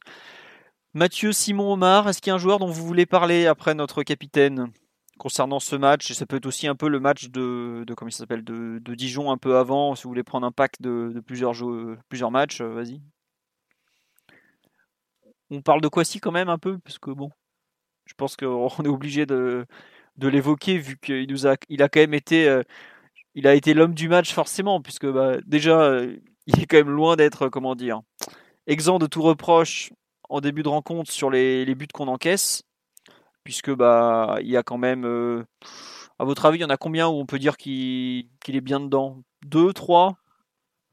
Tous? Euh, j'en vois deux moi j'avoue que le premier j'ai du mal à le mettre sur le sur le dos quand même non et c'est dur de couvrir euh, le premier le... enfin, c'est dur, mais après est-ce qu'il com est qu communique parfaitement aussi tu vois c'est mm. après ça se joue sur des détails ouais mais enfin bon toujours est-il que par exemple le, le deuxième, il est un le peu... but sur le long ballon d'Amiens, c'est pas, il est pas très bien, pas ouais. très bien lu. Et le dernier forcément. Non, mais après, enfin, je trouve que quelque part, et, ça reste un, un, énorme potentiel, mais c'est bien que ce, ce, genre de match, euh, enfin, c'est bien. Non, c'est jamais bien qu'un joueur fasse pas un bon match, mais ça montre aussi tout ce qu'il a encore à apprendre, quoi. Et c'est pas un produit fini. Les gens comme ça ont peut-être réalisé ce que ça voulait dire d'être euh, titulaire dans une équipe du PSG à 17 ans, quoi. que c'est un truc, c'est pas normal en fait. Et on se rend compte que bah, il a que 17 ans, il a des lacunes dans, dans, la lecture du jeu, il a des fois des lacunes dans les duels, parce que Girassi c'est quand même un mec qui fait mal quand il, quand il attaque au duel et tout ça. Et euh, c'est bien, on se rend compte un peu de tout ce qu'il a à apprendre. Et effectivement, il a fait des débuts en pro qui sont euh, très très très impressionnants, faut quand même le dire. Mais là, on se rend compte aussi de, des lacunes de, de, culture du poste aussi, parce que c'est un joueur très jeune. Et je trouve que c'est intéressant euh, de voir où, ce qu'il fait. Quoi. Euh, là, par exemple, sur le live, on me dit sur le dernier but, c'est pas lui, c'est Marquinhos. Mais non, parce que justement, il lit mal la course de l'attaquant et il tente de couper trop vite. Quoi. Donc il y a une déconcentration sur le, sur le dernier but, il le voit pas, il le voit pas partir devant lui. Et après, il est, en retard et, il peut pas rattraper, il peut pas repasser après devant lui. Même si à la base l'erreur un peu de, de backer qui se jette et, et se livre. Enfin, l'erreur, elle part, ça part d'un dégagement du gardien à la main. Donc, euh, au final, c'est toute l'équipe qui était un peu endormie et qui, qui pensait le match acquis. Donc, euh, c'est pas que sur Kwasi le, le dernier but forcément. Mais après, pour rejoindre ce que tu dis, Philo, un bon défenseur à 17 ans, ça n'existe pas. Donc, euh, forcément, tu, tu passes par, par la case erreur, par la case apprentissage. Pour le PSG, c'est à la fois plus dur et plus facile. Plus dur parce que bon, tu joues face à des, enfin, tu joues avec des, des joueurs très très forts. Donc, si tu te mets pas au niveau techniquement, etc., ça se remarque vite et tu peux, tu peux vite perdre confiance et, et bah, sortir de la dynamique du groupe et, pas vraiment progresser. Mais c'est aussi plus facile parce que forcément tu joues dans une équipe euh, souvent très dominante, tu as moins d'interventions à faire, euh, plus loin de ton but, donc qui prête moins à conséquence. Et c'est un peu ce qui protégeait Kwasi forcément sur un match comme, comme avant-hier où tu es bah oui. voilà, c'était exposé. Le système était un peu éparpillé, les joueurs étaient loin les uns des autres. Euh, Amiens a eu plusieurs opportunités en contre-attaque et, sur du jeu direct. Forcément, tu, tu multiplies le nombre d'interventions à faire en tant que défenseur et donc tu multiplies aussi le risque, le risque d'erreur et c'est un peu ce qui s'est passé. Donc euh, après, de l'autre côté, tu peux évidemment qu'on doit souligner le, positif qu'a représenté ou qu'ont représenté ces deux buts. On parce que, hein. ça, vous, aviez, vous hein. aviez été, de la vous tête, aviez été bon, euh, Marre et toi. Ah, de la tête, il est monstrueux. Euh, franchement, et j'avoue que. Et le pire, c'est que là, il en a déjà mis 3 cette saison avec le PSG. Mais je crois qu'il y a deux fois où ça passe vraiment pas loin de lui. Il pourrait déjà en être à 4 ou 5 pratiquement. Ouais, il touche la barre en Coupe de France. Il touche bah, la pour barre. Le coup, c'était, pour le coup, c'était pas mal d'avoir le maillot Jordan pour lui parce que il avait un bon jump euh, sur ces deux, sur ces deux impulsions. Mais ouais, non, c'est vrai que bah, c'est une arme, c'est une arme énorme. S'il arrive à la développer, arrive à la garder, euh, après, bon, évidemment, il y a, y a, énormément de travail sur le plan défensif, mais ça, tu, ça se fait pas en une semaine et il faudra, encore beaucoup d'apprentissage et beaucoup de temps. Très bien. Euh, Simon, sur le match de, de ce bon Tanguy, qu'est-ce que tu veux nous ajouter? Non, il n'y a pas de quoi s'inquiéter. Euh, Mathieu l'a dit, un bon défenseur à 17 ans depuis Maldini, ça n'existe pas. Donc, il y a de l'IRD non plus. Ouais, ouais, à 17 ans, il était quand même titulaire en finale de Coupe d'Europe, le gamin de mémoire. Hein. Euh, non, non, c'est vrai, très très bon joueur, mais c'était pas un, joueur abouti complètement. bien sûr, bien sûr. Mais bon. Surtout. Euh... Et beaucoup plus formé physiquement que Kwasi à 17 ans. Ouais, mais c'est pas, c'est pas, ce sera jamais la, même morphologie, je pense. Ah, c'est sûr que c'est pas El Gordo de Lirt, euh, Kwasi. Mais... ouais, voilà. Kwasi, il, est plus dans la puissance que dans les bourrelets, quoi. forcément. Il faisait, il, faisait, plusieurs années de plus euh, de Lirt à 17 ans, c'est clair. Ça, c'est le camping, hein, ça use. euh, oui, Simon, excuse-nous, on t'a coupé pour dire n'importe quoi à propos de ce, euh, après, on, on, l'a pas dit, c'est peut-être une évidence, mais techniquement, il a fait un très gros match quand même. Euh, il réussit beaucoup de transmissions intéressantes, euh, quelques conduites de balles euh, salutaires vu le, le peu d'énergie que les joueurs euh, mettaient à se démarquer pour beaucoup, parfois même proches de lui. Donc techniquement très intéressant. Il, il, il réussit 100% de ses passes, non? Ça me revient là. Euh, il a peut-être raté aucune transmission. Il me semble qu'en première mi-temps, il, y en a une, il y en a une qui est ratée en première mi-temps, de mémoire. J'ai une passe verticale interceptée en tête aussi. Il ouais, a peut-être raté une ou deux passes du coup, mais euh, globalement, euh, toujours aussi fiable techniquement, ça, ça fait du bien euh, quand tu es amené à avoir le ballon autant, autant de temps. Donc moi, c'est pas forcément sur ça que j'analyse en premier un défenseur. On attend un défenseur qui défende, mais sa sérénité avec le ballon, même si il a fait un match assez inégal, vu qu'il rapporte des buts et qu'il en coûte aussi, je pense que malgré tout, c'est assez, euh, assez intéressant de, de pouvoir euh, compter sur lui sur ce point-là, surtout que Thiago Silva, même s'il s'est bougé un petit peu plus au fil des minutes pour, euh, pour que ça avance, le, au moment où il était sur la pelouse, euh, il a quand même tendance à, beaucoup compter sur son partenaire de charnière pour faire avancer le jeu. Donc euh, que Kwasi était capable de, de répondre plutôt présent techniquement, j'ai bien aimé, comme à chaque fois. Après, sur ce qu'on nous demande sur le live, euh, il y, a beaucoup de remarques. on me dit, ouais, ça reste un joueur qui a le niveau Ligue 1. mais là, on, on, parle même plus d'un joueur qui a le niveau Ligue 1. Déjà, hein, même ce qu'il a fait au milieu en Ligue des Champions, c'est un joueur qui est. Si demain il est convoqué en équipe de France Espoir, il n'y a rien à dire quoi. Et c'est possible qu'il le soit malgré le fait qu'il ait 17 ans. C'est possible qu'il aille à l'euro en fait. Hein. peut-être pas non plus parce qu'il y a quand même beaucoup de monde. Euh, Simon, là t'es là t'es, parti un peu loin, mais euh, non mais il faut être un peu, enfin un peu plus mesuré, Philo, parce que si tu compares aux deux gros deux autres gros potentiels de Ligue 1 à ce poste, que ce soit Camara de Marseille et Saliba de Saint-Etienne, ils jouent dans des équipes qui sont plus exposées, plus oui. qui, qui, subissent plus et ça. Bah oui, non, ça c'est vrai, ça je suis d'accord, Philo. Et ça, je ne le nie pas. Mais c'est plus difficile quand même de juger les prestations de Kwasi quand tu es dans une équipe euh, mais, un peu dominante. Pas, forcément, Mathieu, parce qu'il y a. Il me semble que même Paredes avait fait un passage en défense centrale à un moment, euh, ou Rabiot euh, l'an dernier aussi. Donc, Mais Adri, c'est la famille, tu vois. non, Omar, vas-y. Pardon. Il y, a un truc qui est, qui est très différent, c'est moins tu as d'opportunités défensives, plus c'est dur mentalement, en fait, au niveau de la concentration notamment, tu vois. Donc, faut rester focus dans des matchs. Tu vois, tu parlais de, de Saliba et de. Bah, il s'est prendre sur le quatrième but comme ça. Oui, oui, oui, mais dans un match où tu as la. Où je pense que, tu vois, il est décisif deux fois. Euh, pour un défenseur euh, au, sein du même match, c'est un truc qui, qui, se, qui se reproduira peut-être jamais dans sa carrière, tu vois. Et on prend, on prend le quatrième but à un moment où l'équipe euh, se, se dérobe totalement et, et j'en prends pour preuve l'engagement qu'on fait derrière, on arrive à perdre la balle directement sur une, sur une mésentente de, de, Verratti et Draxler qui, qui est au mieux très rigolote, mais qui peut être un peu inquiétante dans notre cas, tellement on peut être coutumier de ce genre de, de situation. Mais euh, je pense que faire ce qu'il fait à, à 17 ans dans son dans, le, dans la situation contractuelle dans laquelle il est, c'est-à-dire assez flou, dans l'équipe dans laquelle il est en ce moment, ça, ça veut clairement dire et montrer qu'on n'est pas fait, on n'est pas en face d'un garçon qui est fait du même bois que les autres.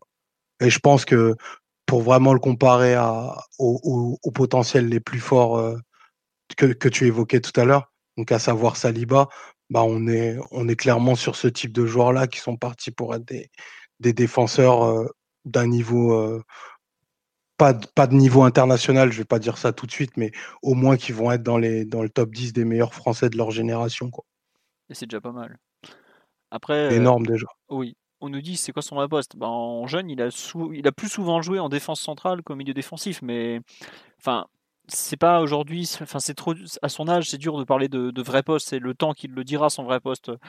Aujourd'hui, euh, si on me demande le vrai poste de Marquinhos, je pense que je dirais plus milieu, alors qu'il a fait euh, les trois quarts de sa carrière professionnelle en défense centrale. Donc euh, aujourd'hui, il a cette capacité à jouer dans les deux rôles, qu'il la garde, parce que pour lui, ça l'aidera énormément pour gratter du temps de jeu, pour apprendre des situations, des schémas, des pour son expérience personnelle. C'est un énorme atout d'être capable de jouer deux postes. Et on l'a vu au milieu de terrain, il, arrive à faire parler quelque part sa relance. Je trouve qu'il arrive à jouer un peu comme un défenseur central au milieu de terrain un peu statique par moment, notamment à Dijon, je trouve ça s'est pas mal vu où il prenait les vagues dijonnaises et il bougeait pas beaucoup, il était un peu, un peu trop fixe. Mais sa capacité qu'il a en toutes circonstances à être calme, à trouver des lignes de passe, mais alors franchement euh, bluffante. Je, ne sais plus si c'est samedi ou mercredi, pareil, il y a un ballon qui, traîne, qui revient vers lui, bim, passe croisée entre, entre les, adversaires, il fait sauter euh, toute une ligne, bah, toute la ligne de pressing adverse pratiquement, il efface quatre joueurs d'un coup. à 17 ans, il fait des trucs. Euh, je sais pas si, si Marquinhos, avant d'aller jouer au milieu de terrain, l'a fait une seule fois dans sa carrière ou presque. quoi. Et ça, c'est, il a des qualités qu'il arrive déjà à utiliser au plus haut niveau qui sont franchement intéressantes. Après, effectivement, il a 17 ans, il fait des erreurs, il en fera, il en fera plein d'autres. Oui, effectivement, quand on fait jouer un, défenseur central de 17 ans, on prend des buts parce qu'ils font des erreurs. Mais ça, on a la chance de pouvoir faire tourner en championnat parce qu'on a 12 points d'avance. Enfin, on avait, aujourd'hui, on n'a plus que 10 points d'avance ce genre de match, c'est très bien qu'il les fasse lors des, des Amiens PSG comme ça où il n'y a pas d'enjeu pour le titre. C'est des erreurs entre guillemets qui te coûtent rien et qui, lui, qui te permettent d'apprendre.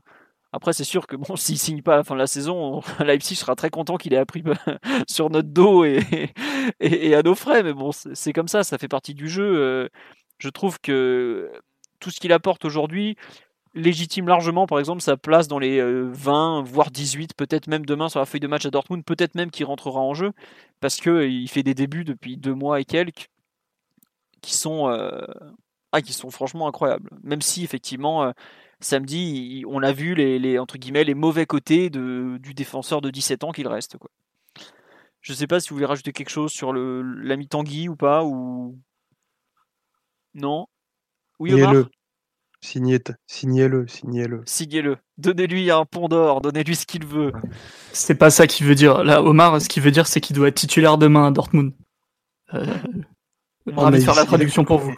Il aura, il aura un rôle prépondérant. bon, euh, autre joueur dont on doit absolument parler, je suis désolé, Mitchell Baker, Mitch le boulanger, dont on s'est souvent moqué un peu parce que le pauvre, on se demande ce qu'il est venu faire à Paris par moment. Mais il a quand même enchaîné ses deux titularisations euh, de la semaine. Euh, Simon, Mathieu, Omar, est-ce que vous voulez un petit avis quand même sur le l'ami Mitch quand même? Hmm. Allez Simon, c'est pour toi. Ouais, non, je vais. C'est un tiré sur l'ambulance. On n'est pas, on n'est pas là pour ça. Il y a des mecs beaucoup plus importants que lui dans l'équipe qui qui brille pas beaucoup plus, donc euh, on, va y, on va y aller tranquille. Euh, Baker, match assez neutre, hein, mine de rien. Il, a pris très très peu de risques. Il a beaucoup joué en retrait vers, euh, vers son défenseur central. Très peu de montée aussi. Euh, après, je pense qu'il a pour lui une certaine assurance physique, euh, malgré que ce soit un garçon qui ait jamais vécu la compétition à part depuis quelques jours je l'ai pas trouvé euh, totalement hors de forme, surtout par rapport à certains autres joueurs qui, euh, qui ont eu beaucoup de hauts et de bas physiquement récemment. Donc ça déjà, ça mettra son crédit. Après, oui, c'est ça, c'est une prestation très neutre. On n'arrive pas à voir beaucoup de points forts, mais il, il te met pas forcément dedans, à part sur le dernier but où, où il se jette euh, d'une façon qui, qui est inappropriée. Mais après, est-ce que c'est vraiment un, un arrière-gauche qui peut jouer central gauche d'une défense à 3 dans un rôle vraiment, vraiment très défensif. Je, je sais pas, je suis pas un expert du joueur. Après, ça reste un jeune garçon qui a pas énormément de qualité, a priori pour le très très haut niveau, en tout cas pour le niveau PSG. S'il est capable de, de dépanner sans, sans causer trop de dégâts, c'est, c'est déjà pas si mal. Euh, je pense que beaucoup auraient parié avant le début de la saison qu'il aurait pas eu une minute. Euh, bon, mine de rien, il a fait deux titularisations. C'est toujours ça de prix pour lui aussi. Oh, pour sa carrière, c'est toujours sympa. Il, il a de le quoi faire une, doit être... une vidéo de best-of. C'est déjà pas mal. Du coup, maintenant, il est officiellement champion de France, donc c'est déjà bien. Oui, Mathieu, vas-y. Bah, le truc, c'est qu'on est, on doit avoir 11 ou 12, joueurs, 12 défenseurs dans l'effectif. Et au final, on se retrouve à, à utiliser le 11e, le 12e, et peut-être même le 13e en comptant Herrera qui, qui doit dépanner arrière droit. C'est assez fou l'hécatombe, entre guillemets, ou le nombre de, de, petits pépins ou gros pépins qu'on a eu sur les postes défensifs. Parce qu'à la base, je pense qu'on est 11 en comptant backer et tout ça. Euh, on doit être 11 défenseurs. Normalement, tu es en surnombre euh, complet pour, pour 4 postes. Et euh, tu te retrouves à jouer, à devoir adapter à Ander Herrera arrière droit. Donc c'est un peu, c'est un peu surprenant le, les problèmes et les, et les, les questions qu'on a eues sur, sur ce poste-là. Après, en voyant, en voyant le match de pause, c'était assez amusant parce que PSG, ça doit vraiment être le seul club où tes deux latéraux, Meunier et Bakker, sont plus grands et plus costauds que les deux milieux défensifs qui sont alignés. Ça, c'est ça, c'est c'est pas commun euh, aux autres équipes. sinon, l'an dernier, on avait bien fini avec nos deux arrières latéraux qui avaient fini milieu axio à Caen. Euh, Souviens-toi, on est fini avec Bernat Alves devant la défense. on a déjà fait des folies quand même. On n'est plus à ça près ah, maintenant. Bah pour le coup, ça donne, enfin, pour un poste où, où généralement on attend un peu de vitesse, de, de l'agilité, de la mobilité, tout ça. Forcément, quand t'as deux, quand as deux tanks euh, comme, euh, comme Meunier et Bakker, c'est vrai qu'il ne faut pas attendre que le danger vienne, euh, vienne trop de là. Bon, après, au-delà de l'anecdote, je ne sais pas si ça vaut vraiment le coup de ça, ça pesantir sur, euh, non, mais sur Bakker. Juste ce qu'on avait dit pour un peu. Bon, en fait, ça nous a permis de juger un peu mieux le joueur, mais c'est vrai que, comme tu l'as dit, il n'a pas une mobilité incroyable pour son poste. Il est, il est grand, mais j'ai été un peu déçu de son jeu de tête. Par contre, j'ai été surpris en bien par ses pieds. Je trouve que dans son jeu de passe, c'est tout à fait correct pour un joueur professionnel. Enfin, il n'est pas apparu spécialement défaillant dans le jeu de passe. On, je sais pas si enfin, on a vu des matchs de Kurzawa où, il ratait toutes ses passes, par exemple. Pour le coup, il a fait le taf. Je trouve qu'il a un semblant de sensibilité technique, ce qui est toujours appréciable.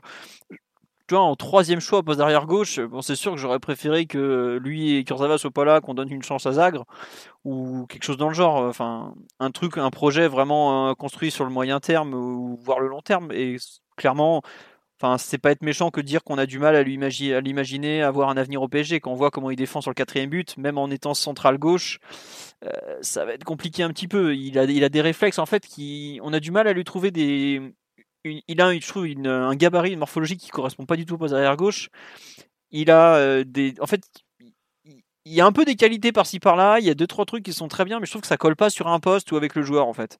C'est assez particulier. C'est, je pense, un joueur qui a des qualités au départ, mais j'ai du mal à lui trouver vraiment un poste qui pourrait lui convenir euh, pour qu'il fasse une, vraie carrière. Alors je parle pas de, devenir international néerlandais ou, titulaire au PG, mais être un joueur euh, capable de faire une carrière, par exemple, de titulaire en Ligue 1 ou même euh, un peu mieux quoi. Je suis un peu dubitatif au final sur ce qu'on peut arriver à faire avec ce, ce joueur. Je sais pas, euh, Omar, toi, ce que t'en penses, toi qui as l'habitude des, des, jeunes pousses. Pardon. Euh, non, bah écoute, euh, acte de contrition quand, quand j'ai vu ses premières minutes contre Dijon, où, on a vu un, un latéral gauche d'un niveau qui était, qui était au moins au niveau du match c'était pas forcément évident vu, vu les échos qu'il y avait sur, sur ce joueur depuis qu'il était arrivé. Après, voilà, il, il il, enfin, il fera rien d'autre de plus que jouer les utilités dans, dans ce club, qui je pense sera la, la plus belle opportunité de sa carrière. Je le vois pas aller beaucoup plus haut ou beaucoup plus loin. Donc maintenant, il a la chance d'être disponible à un moment où on a plein de joueurs qui ne le sont pas c'est sûr qu'il a, il a pas le morphotype du, latéral, euh, du latéral très, très mobile, très dynamique, animateur de côté qui, sont, qui font partie de, enfin, la morphologie de ceux qui ressemblent aux, latéraux de l'élite aujourd'hui. Donc, euh, moi, je, l'imagine plus euh, jouer milieu de terrain dans, dans une division peut-être inférieure que, que la Liga. Ok. Euh, bon, on va pas en dire plus sur euh, Mitchell Baker, puisque globalement, comme tu l'as dit, euh, il n'y a pas non plus grand chose, grand chose à dire dans le fond sur le joueur qu'il est, qu'il sera. Bon, enfin en tout cas, quelque part, c'était sympa de le voir jouer un peu des matchs, sachant qu'il est arrivé l'été dernier, qu'il parle, je crois, toujours pas français, qui entre guillemets, il a un bon agent, mais il l'a quand même mis un peu dans un bourbier.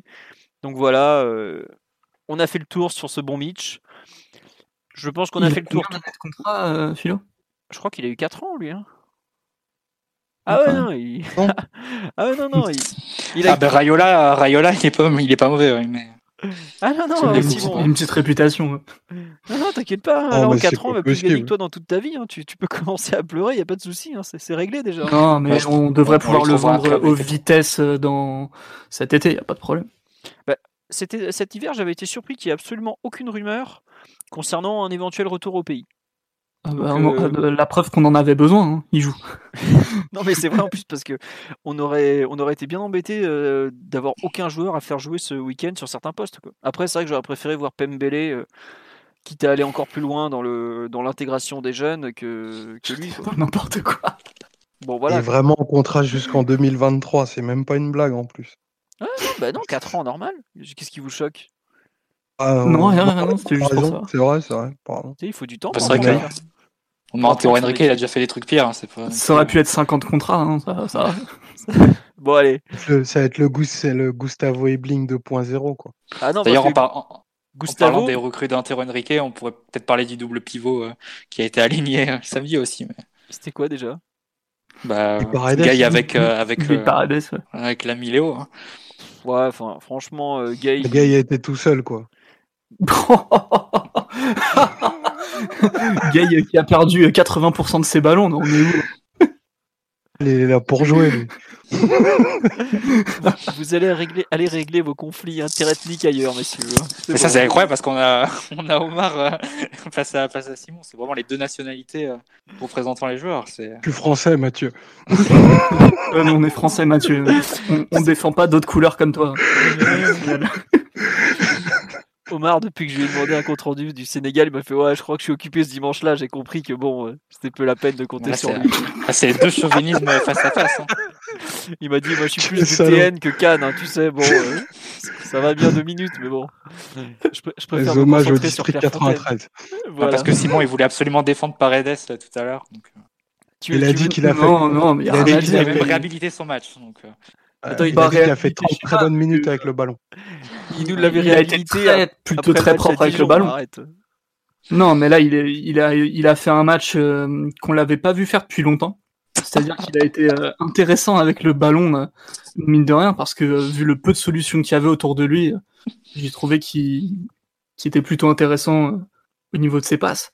c'est un Après, phénomène. dé- Simon. dé- défensivement, il a fait un match très, euh, très quelconque. hein. Il n'était pas, il était pas passionné par le fait de courir euh, derrière, euh, derrière je sais pas qui, euh, qui avait là, qui nous mettait la misère entre les lignes. Donc, euh, Kakuta ou voilà. Donc non, un match, mais pas une catastrophe du tout. hein. Quand on voit le niveau technique du reste de l'équipe sur la première mi-temps, où Di Maria perd tous ses ballons, Gay il fait des passes à 5 mètres du receveur, Bakary fait que des passes en retrait à Thiago Silva.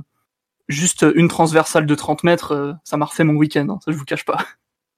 Ah, c'est vraiment la déche, mon gars. Parce que c'était quand même pas du grand Paredes. Ah, c'est vrai. Mais après, euh, avec Draxler entre les lignes, euh, c'est un peu compliqué quoi, de jouer vers l'avant aussi. Ah, c'est sûr qu'il y a d'autres endroits où Draxler est plus à l'aise. hein. Mais bon, on parlera pas boîte de nuit ce soir. On est là pour parler de, de Dortmund PSG après cette formidable défense de Simon Avocat. Euh, donc, on va quand même passer à la Ligue des Champions. C'est gentil, Amiens PSG, mais on est là pour parler de choses sérieuses malgré tout. Nous avons enfin le grand match qui arrive avec demain le huitième de finale aller de la Ligue des Champions. Donc en général, l'aller, c'est le moment où ça se passe bien. Nous, c'est après que ça, devient compliqué. Euh, pour revenir, redevenir un peu plus sérieux, dans les premiers points que j'ai mis, on a eu les conférences de presse, on a eu les groupes, avec justement donc la, la surprise de ne pas voir Paredes, mais bon, même toi Simon, tu en conviendras, même dans tes plus belles défenses, tu ne le voyais pas titulaire. Donc, de toute façon, non. voilà, ouais. donc c'est entre guillemets un non-événement. Après, on pourrait parler de qui va être sur le banc de touche, euh, notamment quelle solution, mais bref. On va commencer par les, les 11 de départ. Euh, côté parisien, je pense qu'on sera tous d'accord pour dire qu'on aura Keylor Navas dans les buts, même si lui aussi il n'est pas vraiment sur une bonne série, parce qu'entre les deux contre Lyon et les quatre contre Amiens, c'est pas glorieux. Même celui à Dijon, il n'est pas extraordinaire, mais bon. On va espérer qu'il retrouve le- son niveau avec l'odeur de la Ligue des Champions. Et puis c'est quand même un mec. On, on m'a fait remarquer qu'en fait, euh, il n'a jamais été éliminé en Ligue des Champions. Je veux savoir que chaque fois qu'il a joué comme titulaire, il est allé au bout, le mec. Donc déjà, c'est- Non. c'est rien que le dire en fait. J'avais pas tilté, mais ouais, ouais, en fait, quand il a joué comme titulaire, euh, il l'a gagné quoi. Donc euh, mettez des sous. hein. Bon, plus sérieusement, donc ça sera lui dans les buts. En défense centrale, on a évoqué nos doutes sur Thiago Silva d'un point de vue physique, mais il y a quand même de fortes chances pour qu'il puisse jouer. Euh, Vous pensez qu'il jouera avec Kim Pembe, notamment vu, le, vu un peu le, comment le, le- les choses se passent, j'imagine, non? Mm, À mon sens, oui. Mathieu, Bah, tu as eu... ça- Je sais pas, ça dépend en fait combien de, combien de joueurs euh, sur le retour tu es prêt à risquer en fait. C'est, euh, parce que j'imagine que dans votre scénario, c'est Gay qui sort du 11, mais dans le même temps, on a, on a, on a beaucoup rodé le milieu de terrain Verratti Gay, bon, avec un succès euh, mitigé ou du moins contesté euh, selon, euh, selon les yeux de certaines personnes. Mais enfin, ça dépend, on va dire, les, les avis divergent sur ce, sur ce milieu-là. Euh, je sais pas. Enfin, moi, ça me semblerait quand même beaucoup d'aligner en même temps euh, Silva, Kimpembe, Marquinhos, Bernat, par exemple. Mais après, Tourelle, je pense qu'il est face à un, dilemme parce que d'un côté, c'est peut-être ton, ton meilleur 11 en termes de qualité. Donc, tu es forcément incité à le mettre, euh, à le mettre sur un match de Ligue des Champions important.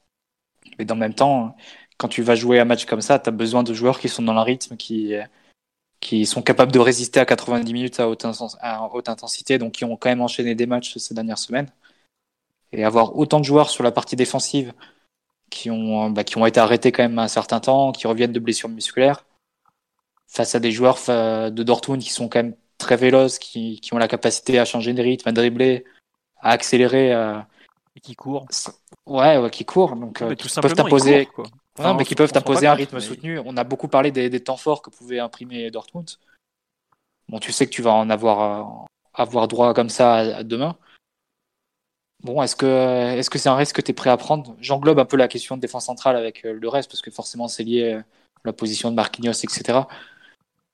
Je sais pas, ça. Si jamais tu, tu arrives sur un scénario de match très ouvert, très intensif, avec beaucoup de courses, j'ai peur qu'on arrive vite à, la limite avec des joueurs qui, qui manquent de rythme. Après, bon, est-ce que si l'alternative c'est de mettre Kurzawa arrière gauche et, et Kerrer en défense centrale, du coup, avec euh, soit Kimpembe, soit Thiago Silva, l'un des deux, mais pas les deux, bon, est-ce que tu as forcément plus de garanties? Avec des joueurs qui ont certes, certes du rythme, mais aussi, mais aussi une forte propension à l'erreur. Donc, euh, je sais pas, c'est un choix qui est pas évident hein, de, la, part de Tourelle. Euh, comment t'articules comme ça tes défenseurs, tes défenseurs? Est-ce que tu vas pas être obligé de, griller des changements? Ah bah, Pour moi, tu vas forcément griller des changements pour le physique, parce que comme tu dis, il y a trop de joueurs qui sont pas à 100%. Tu, tu vas comment euh, En fait, on se retrouve un peu dans la même situation qu'avant la finale contre Rennes. On a tous les titulaires en théorie, mais t'en as pas un qui est en forme. Enfin, les, les, mecs importants, je parle. Avant le match contre Rennes, il y en avait Neymar qui revenait de 4 mois de blessure, Cavani qui était sur une jambe, Verratti qui revenait de 3 semaines d'absence. Euh, enfin, il, manquait en gros euh, tous les meilleurs. Euh, Mbappé qui se met la veille de, de, la finale. Et en fait, c'est pareil, on avait dû faire du coaching un peu à. On avait géré des, des, des physiques au lieu de, de, pouvoir faire basculer la rencontre. Bon, alors après, c'est qu'un match aller demain et pas une finale, mais c'est un, un truc un peu ennuyeux malgré tout. Et effectivement, comme tu le dis, tu, as en fait surtout ce qui est très gênant, c'est que tu as pratiquement tous les joueurs qui sont douteux physiquement. Enfin, en défense notamment, je pense à Bernat côté gauche, Kimpembe côté gauche, Neymar milieu gauche. Euh, devant eux, tu as Marquinhos, bon même si en général c'est plutôt Verratti qui joue relayeur gauche, enfin axial gauche. Tu peux pas te permettre, je trouve, d'avoir tous tes joueurs au même moment un peu douteux. Et quand je vois en fait, le, je trouve que le, le test qu'on a fait à Dijon, à savoir euh, Navas dans les buts, Silva central gauche, Kerrer central droit. Euh, je suis pas sûr que ce soit le hasard en fait. Je me demande si vraiment si ça n'a pas été en vue de la Ligue des Champions de les faire travailler un peu les trois ensemble parce que c'est une charnière qui se connaît pas du tout. Mais euh, à quel point en fait ils sont euh, ils sont dans le mal ou enfin dans le dur ou pas? Par exemple, si on fait jouer Kurzawa qui lui pour le coup a des défauts mais il manque pas de rythme, justement, si tu fais jouer Kurzawa, pour moi, tu peux te permettre d'avoir Kim Pembe parce que justement, il va, lui, il est en rythme. Enfin, tu peux pas, tu peux pas surtout en avoir deux l'un à côté de l'autre qui sont en rythme en fait. c'est pour ça que, pour moi, tu as une réflexion à avoir par paire en fait. Et surtout que Bernat, tu ajoutes un autre problème, c'est que il a jamais été testé dans le schéma avec euh, l'arrière gauche comme ça qui reste en retrait. Oui, que c'est à chaque fois Kurzawa, Diallo et euh, et Bakker qui ont qui ont joué ce rôle. Bon, tu peux, tu pressens que Bernat peut le jouer et, en expliquant et tout, tu peux c'est pas non plus euh, pas non plus de la physique nucléaire. Hein. C'est un rôle que qu'il est capable d'appréhender. Il a les qualités pour le jouer, mais il a jamais été non plus vraiment testé euh, comme ça dans, dans ce rôle-là. Donc c'est ça ajoute une autre incertitude à, à son à son niveau physique. Donc euh, ouais, sur le plan défensif, il a été testé en deuxième mi-temps contre Monaco seulement. Il joue, il joue, il joue mmh, comme vrai. mi-temps, mais c'est tout. Mais je suis d'accord avec toi, sinon c'est vraiment. Je pense euh, qu'il a dû jouer quelques matchs l'an dernier, bon, évidemment au milieu de terrain, mais peut-être euh, des apparitions en défense centrale, en troisième défenseur central. Ouais, J'imagine qu'il a dû en faire l'an dernier. Oui. Bon, ça se rejoint un peu. Mais ouais, globalement, il, euh, mmh. il joue pas beaucoup à ce poste-là, quoi. Donc bon. Omar ou Simon, justement, sur cette base défensive un peu pas très nette? De, Deux incertitudes ben, qui sont qui sont celles que, que Mathieu a nommées tout à l'heure. Hein. C'est, plutôt l'identité du, du, défenseur central gauche et de l'arrière gauche. Euh, moi, je penserais plus sur une titularisation de Kurzawa euh, pour des questions de rythme et pour des questions d'habitude au poste euh, sur les sur les dernières semaines. Après la, la réflexion que je me suis faite au, travers ce que vous disiez, c'est j'avais exclu une titularisation de, de Kerrer mais peut-être que le fait d'avoir fixé, euh, fixé Thiago Silva central gauche, c'est peut-être pour, pour justement faire rentrer Kerr, qui a pour lui d'avoir le, le, plus énorme jeu de tête de, de, l'effectif au niveau défensif. Donc si tu veux sécuriser la zone, euh, la zone où va, où va opérer Haaland, ben, peut-être que tu peux utiliser Marquinhos euh, qui décrocherait du coup pour venir jouer des duels aériens et, et, le serrer Haaland entre Kerrer et, et Marquinhos. Donc ça pourrait être euh, une des options, une des options choisies. Sinon, si, si c'est pas celle-ci, je pense que, que Kipembe quand même débutera parce qu'il a, il a été coupé juste, juste huit jours et je pense pas que ce soit, ce soit suffisant pour totalement perdre la, la caisse qui s'était faite sur les semaines précédentes. Ouais, non, Kimpembe, s'il n'est pas titulaire, c'est uniquement parce qu'il sera pas assez remis, hein, clairement. Sinon, oui, lui, c'est pour le coup, lui, c'est pas trop une question, peut-être pas une question de rythme. Enfin, je sais pas, Mathieu. Le problème, le problème, c'est que ces derniers matchs, il était pas. Pas bon, ouais. Bah, pas bon, quoi. Donc, c'est. Ouais, non, c'est sûr. Après, Non, ouais, il y a des questions sur le plan défensif, c'est clair. Ah oui, y bah, oui, oui, bah. Mm. Puis alors, je peux dire qu'en face, ils ont les mêmes. hein. C'est ça qui est génial. Non, mais c'est c'est ça qui est intéressant, et c'est ça qui est, qui est drôle. Et ce qui est Si très j'ai- drôle si aussi, j'étais un spectateur neutre, c'est que j'étais un spect- Oui, pardon. Vas-y, vas-y, Flo. Non, ce Non, qui est non, marrant, si c'est que est- les... vas-y, vas-y, vas-y. Désolé. Non, mais juste si on était un spectateur neutre, ce serait le match qu'on voudrait voir des huitièmes. C'est le match le plus alléchant et le plus divertissant en perspective. Alors, on s- arrête de mentir, on sait très bien que tu rêves que d'une chose, c'est de regarder El Cholo aligner un 4-4-2 défensif à mort à domicile contre Liverpool. Moi, je vais regarder Liverpool Atlético demain, je, je cache pas. Je veux voir El Cholo mettre des barbelés.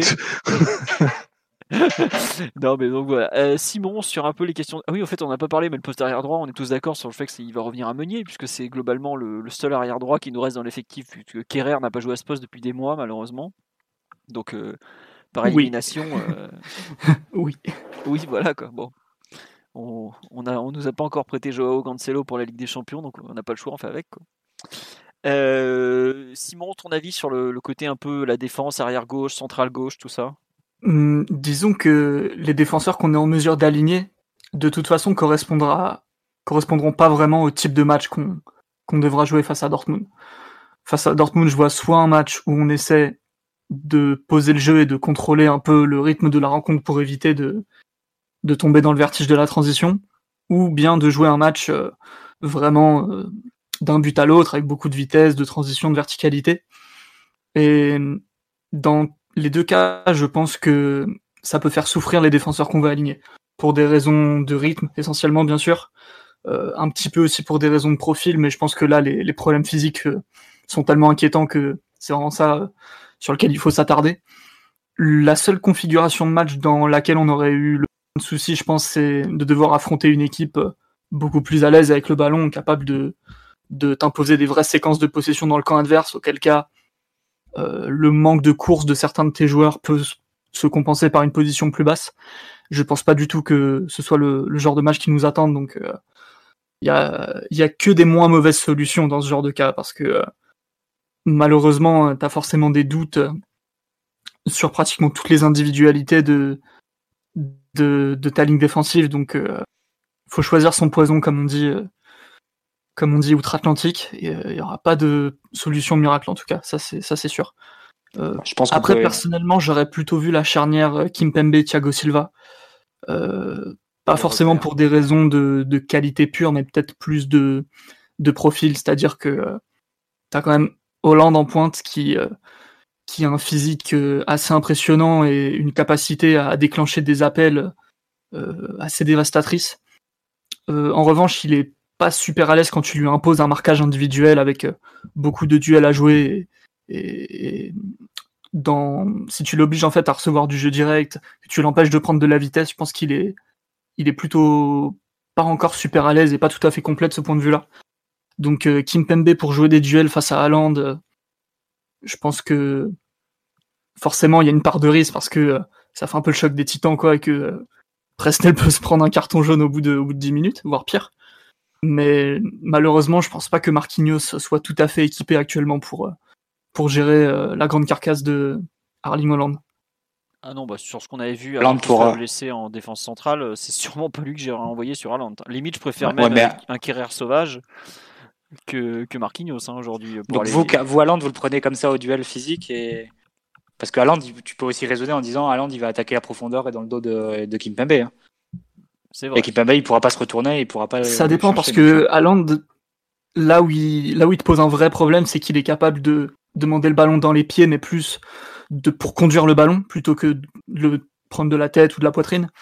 Mais il est capable aussi de, de se déplacer sans ballon avec beaucoup, beaucoup de vitesse, beaucoup d'intelligence. Donc, euh, encore une fois, il n'y a pas de solution parfaite. Moi, j'aurais plutôt vu un mec comme Kimpembe capable de, le serrer d'un peu plus près, je pense, et de l'empêcher de prendre de la vitesse directement en le forçant à recevoir le ballon dos au jeu, un petit peu dans les pieds plutôt que, de lui laisser du, champ, que ce soit euh, pour se retourner avec une première touche, vu qu'il a pas une première touche dégueulasse, et ensuite il est capable de conduire le ballon. Alors c'est un peu un Lukaku, hein, quelque part, un mec euh, euh, pas sensationnel de haut jeu. En tout cas, Lukaku est en train de s'améliorer de ce point de vue-là, mais il y a quelques saisons, c'était pas tout à fait ça. Euh, je pense que Hollande a une meilleure première touche euh, pour recevoir du jeu au sol. Et par contre, une fois qu'ils sont lancés balle au pied, ça devient compliqué de les arrêter. Et euh, notamment avec une frappe en sortie de conduite très très soudaine, très impressionnante, très précise. Donc ouais, après. Parce que j'ai l'impression quand Philo parle, parce que j'ai l'impression que quand Philo parle, tu dis il faut mettre Kimpembe au clair. J'ai l'impression qu'on parle d'un joueur au profil entre guillemets Steve Mounier ou Claudio Beauvu quoi. C'est pas c'est pas ça donc, euh... euh, Dortmund pardon le, le, cherche en pivot au cours des derniers matchs. Et c'est pour ça pour moi tu as intérêt à vraiment le, le, serrer très fort euh, pour éviter euh, un peu ce que dit Simon savoir qu'il se retourne et qu'il commence à conduire et tout ça. Parce que là par contre une fois qu'il est lancé c'est vraiment un joueur très compliqué à gérer, je trouve. Le but, c'est vraiment l'isoler du ballon. Quoi. soit tu, évidemment, sur les ballons en profondeur, il faudra être en mesure de gérer sa course et l'appel du ballon, la trajectoire, tout ça. Mais quand il va être sollicité en pivot, alors certes, on a un avantage, c'est qu'il n'est pas encore totalement rodé dans le jeu de Dortmund. Mais il faut vraiment lui mettre une pression physique. Je sais que moi, je l'avais trouvé que quand il avait joué avec euh, Salzbourg contre Liverpool, je sais plus lequel de central de Liverpool s'était occupé de lui, mais justement, il avait fait sentir cette pression physique euh, permanente et il avait vraiment eu beaucoup de mal à la gérer. Et pour moi, ça reste un joueur jeune qui n'est pas encore totalement non plus formé euh, physiquement et je, ne suis pas sûr qu'il se rende compte. Enfin, un mec comme Kirer ou Kimpembe qui ont vraiment un très gros impact physique pour le coup, c'est pas un cadeau pour lui. Alors après, c'est sûr que s'il arrive à placer le petit dribble et qu'ils font penalty, ça sera un cadeau pour lui. Mais euh, pour moi, le, lui imposer un défi physique, ça peut aussi être une bonne chose. Mais après, il faut savoir gérer l'impact physique. Il faut, faut aussi que le, type soit bien en forme physiquement parce que, comme tu dis, euh, Simon, il court. Hein, il, il, a un vrai volume de course à Et il va vite. Il va super vite surtout. Pour son gabarit, bah, c'est ça le problème. Je pense que, du coup, au, au, vu du profil que tu décris, pour moi, la solution, c'est de défendre collectivement. Et de ce point de vue, tu as deux solutions. Soit tu descends ton bloc, tu défends vraiment bas, tu coupes les espaces, ce qu'avait fait l'Inter notamment dans, leur meilleur match, dans leur meilleure période face à Dortmund. Bon, visiblement, enfin, ça m'étonnerait que ce soit vraiment l'option qui soit, prise par le PSG, euh, par le demain. Soit, et c'est un peu ce que, ce que Simon disait, tu vas essayer de jouer le match de contrôle euh, le plus total, le plus absolu. Globalement, c'est ce que fait Tourelle à chaque fois quand il a, quand il a un gros match. Bon, le problème, c'est que on sait pas trop à quel moment ça peut nous échapper. Tu sais que tu feras pas 90 minutes de, possession défensive euh, en coupant toutes les contre-attaques de Dortmund, mais je pense que c'est ce que va viser ce que va viser Tourelle. Et donc, euh, ce sera plus une défense collective en essayant de, de perdre le ballon le plus haut possible et de, pouvoir le récupérer du coup le plus haut possible et, de couper à la source les contres que, peuvent placer euh, que peuvent placer Dortmund. D'ailleurs, Favre a eu cette phrase aujourd'hui. Il disait moi à 1-0 ça me va. Donc, tu as, la sensation qu'il va qu'il va peut-être attendre et essayer de profiter de de, beaucoup de profondeur dans le dos de, la défense parisienne. Enfin, il attend ça en tout cas. Et c'est marrant, euh. c'est que Tourelle, attends, excuse-moi, marche te coupe. Tourelle a eu des mots qui sont un peu dans le même sens. Il a dit, ouais, surtout, faut les priver de contre-attaque, faut pas perdre le ballon. Et t'as as, l'impression que les deux, les deux entraîneurs attendent plus un match de contrôle que le match foufou qui s'annonçait depuis des semaines, quoi. Après, bon, euh, il y a le discours d'avant-match et la réalité du jeu. Hein. Je pense que euh, quand Sancho va prendre le ballon, il va pas, va pas mettre diplôme pour aller droit au but. Hein. Donc euh, c'est toujours un peu la, même chose euh, entre ce que les entraîneurs aiment, à savoir le contrôle, éviter de concéder des occasions, et ce que les joueurs font, à savoir bah, la nature profonde de, de, Sancho, de Haaland, même de Hazard, c'est d'aller très très vite vers le but adverse, d'être toujours à la recherche de, la profondeur, de, fin, le match de ping-pong de Bundesliga comme ils savent le faire. Quoi. Donc bon. Oui Omar, excuse-moi. C'est intéressant ce que vous dites parce qu'on on parlait du, du, côté défensif euh, gauche parisien, euh, tandis que pour Dortmund, leur côté fort et leur côté préférentiel, c'est le côté droit. Notamment, c'est ce qu'on a pu voir euh, vendredi. C'est un côté où ils ont, ils ont je crois qu'ils ont fait un match à, à 18 ou 18 frappes. je crois qu'il y en a 13 qui viennent de ce côté-là tu as la, la relation notamment entre, entre Hakimi et Sancho qui fait que bah, ils, arrivent à mettre, euh, à mettre beaucoup de gaz, beaucoup de, beaucoup de différence aussi dans les, dans les attaques. Et, et j'ai bien compris ce que vous disiez sur, sur Haaland, qui est pas pas un target man juste parce qu'il est grand et, qu'il est capable de cacher le ballon. Mais si tu le forces à jouer dos au but, qu'il arrive à la garder et qu'il arrive à trouver Sancho lancé face au but, ça pour moi c'est encore au, final peut-être encore plus dangereux que de que de laisser de la profondeur à laisser de la profondeur à Haaland. Aujourd'hui, en fait, celui qu'il arrive à trouver surtout, c'est Guerrero qui s'insère depuis la gauche vers l'axe. Ça, c'est un truc. Il est en pivot à 40 mètres du but adverse. Petite, petite passe pour Guerrero qui file vers le but. Et il y a beaucoup d'équipes qui ont été en difficulté face à ça, par exemple. Ah, tu vois. Et ça, ça pour, le, pour le coup, ça, c'est terrible parce que on, parle beaucoup de, de Haaland qui a, en effet des, qualités extrêmement rares. Vous parlez de sa vitesse et de sa vivacité. Mais ce que Sancho est le côté totalement imprévisible de, de Sancho, qui a, qui a deux qualités qui sont, qui sont fondamentales pour faire basculer ce, ce type de rencontre. Outre sa qualité euh, phénoménale d'élimination, bah, il arrive à trouver euh, constamment son, milieu relayeur lancé dans l'intervalle. C'était une, relation très forte avec Brandt. Bon, on a, entre guillemets, et on va jamais se réjouir, de la blessure de quelqu'un, mais on, a la chance que Brandt soit absent. Mais la, la capacité que, que, va avoir Sancho à fixer, son, à fixer Kurzawa ou Bernat pour utiliser, euh, utiliser le moment de fixation et trouver un milieu lancé, ça, c'est une des clés du match qui va être extrêmement importante et ça va être à nous de, cadrer collectivement cela, comme, euh, euh, disait Mathieu. Après, Dortmund, ils ont, fait leur, leur meilleure prestation défensive de, de l'année vendredi. Donc avec une en sortant à Kanji de l'équipe, qui était euh, un peu tout sauf une euh, garantie, et dans, en ayant un, bloc qui est un petit peu plus bas que ce que ça n'a été les, les, euh, dernières semaines. Donc à voir. Moi je pense que, que l'équipe qu'ils ont alignée vendredi sera exactement la même qu'on retrouvera demain. Il n'y a pas de, a pas vraiment de raison de changer. Et et vraiment se méfier aussi des. Tu parlais des incursions de Guerrero, et c'est aussi du bah, la les, déstabilisations dont est capable Torgan Hazard, qui est un joueur que moi je découvre un peu, mais pour le coup qui a des vraies, vraies, vraies qualités de percussion, et qui, comme son frère, est capable aussi de, de cacher un peu le ballon pour reprendre une, expression qu'avait eu Ryan quand on parlait de Real PSG. C'est vrai que Torgan Hazard est un joueur méconnu, mais c'est bon, faut quand même le dire, c'est quand même pas la même euh, gamme de joueurs que son grand frère. Hein, c'est sûr. Des joueurs comme son grand frère, on n'en a pas beaucoup. Même si Simon te dirait que bon, il est même pas dans le top 100 des meilleurs joueurs, mais bon, ça Je t'en trouve dans tous les five d'Île-de-France. Hein, euh, voilà, c'est ça, Simon. Allez, on va poser cette bière, on va bah, aller se coucher. Demain. Hein. Euh, non, juste pour finir sur la compo parisienne, parce qu'on était un peu parti là-dessus. Euh, devant la défense, bon, il y aura forcément. On est parti sur une compo en 4-4-2 puisque bah n'y a pas trop de raison de changer. Enfin, ça serait étonnant de changer dès le coup d'envoi alors que ça fait 4 mois qu'on, enfin 3 mois pardon, qu'on joue dans ce système et que ça se passe plutôt bien. Là pour le coup, ça serait une vraie surprise si on jouait pas en 4-4-2. Donc devant la défense, il y a forcément Verratti. Hein. Profitons-en pendant qu'il n'est pas suspendu.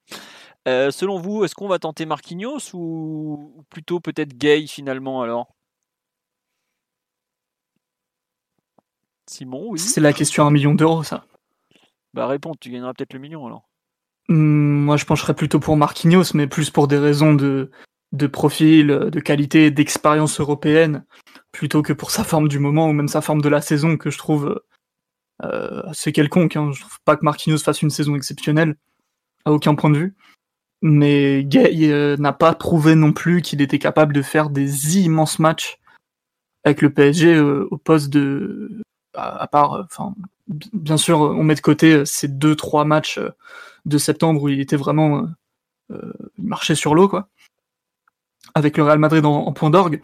Mais sinon, je pense que Gay a pas donné toutes les fiabilités nécessaires pour débuter un match de ce type en, Ligue des Champions.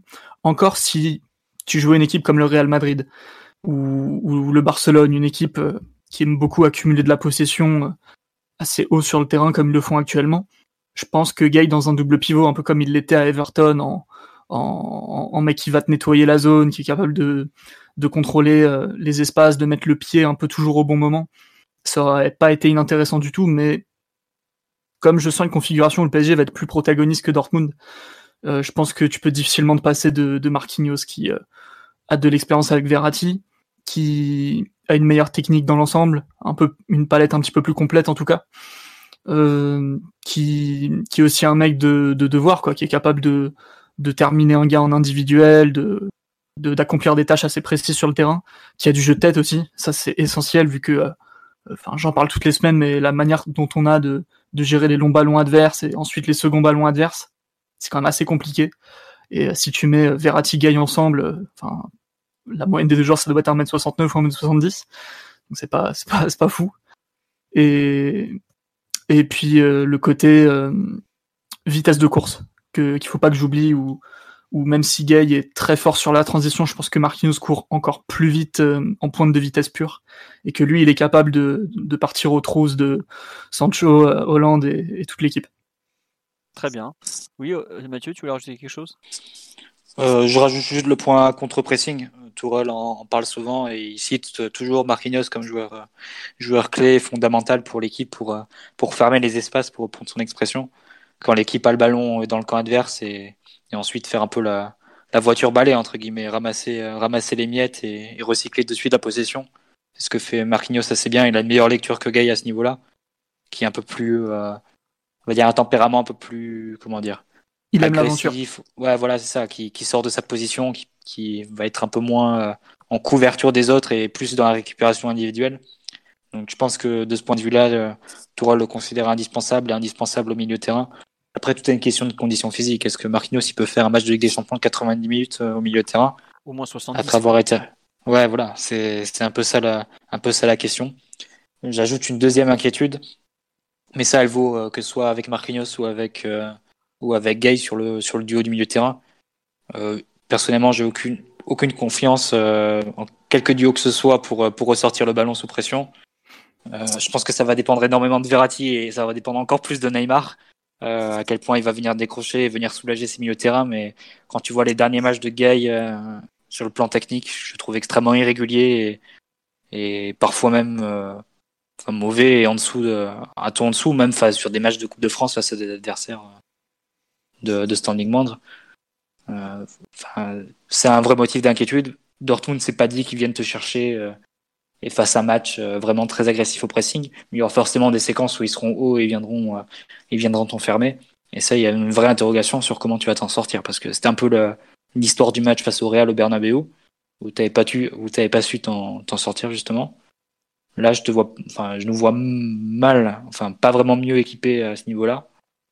Euh, si ce n'est que tu auras Neymar pour venir donner un coup de main, mais ton duo vraiment au milieu de terrain, je, je doute qu'il soit, qu'il soit vraiment plus opérant et plus efficient si jamais Dortmund veut décider de venir te chercher par séquence.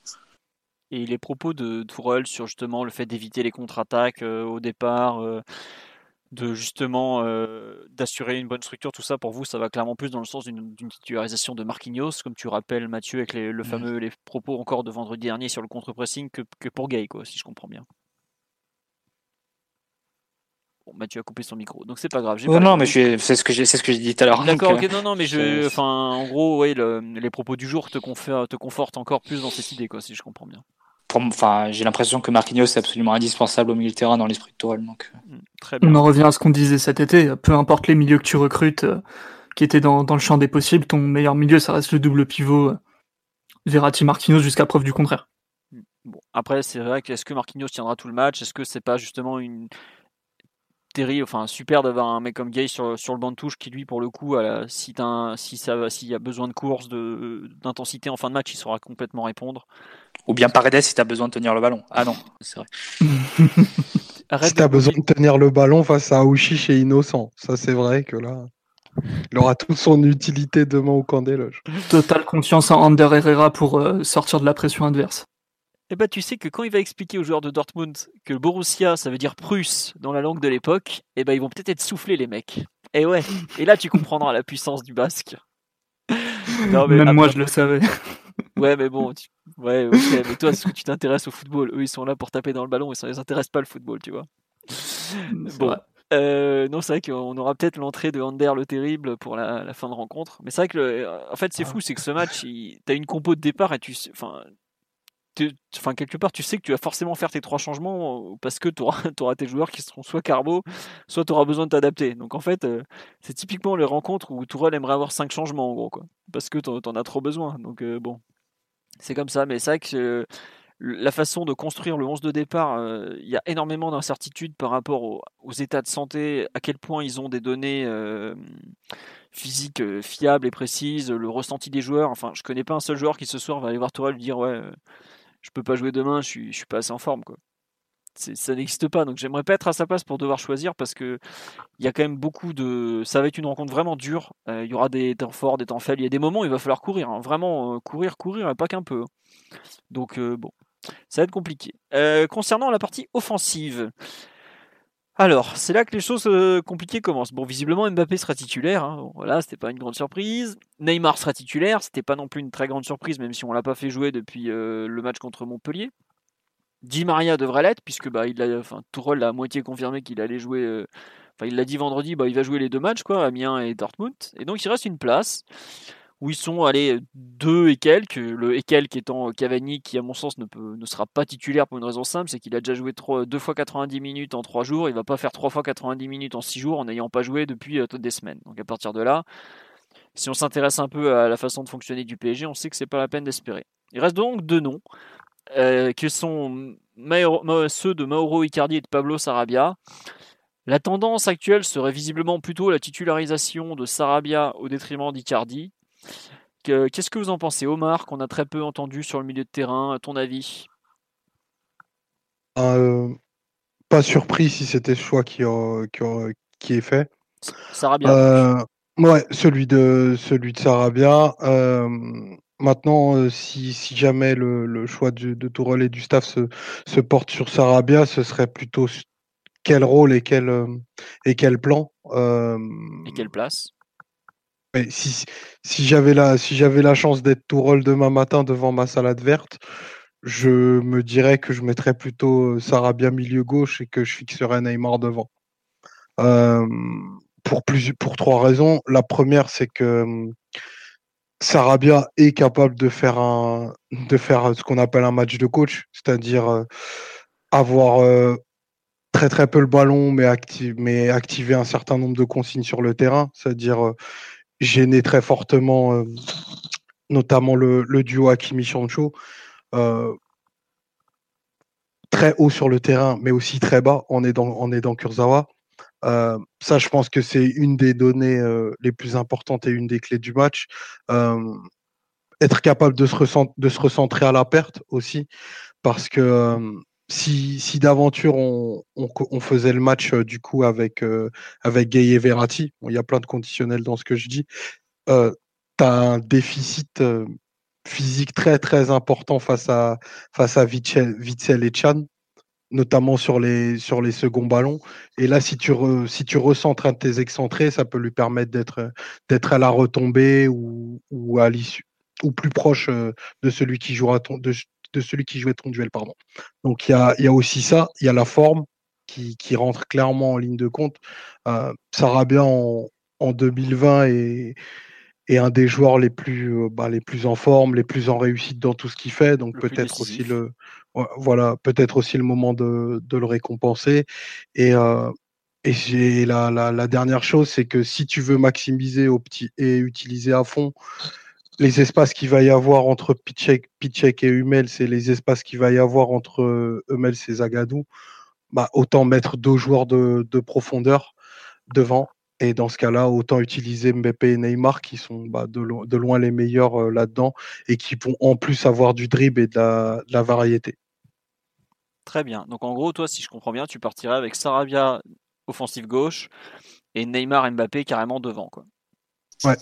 Quitte à ce que Neymar joue en fait un peu en 10 et qu'on se rapproche peut-être plus du 4-2-3-1 qui a fini le match à Monaco notamment.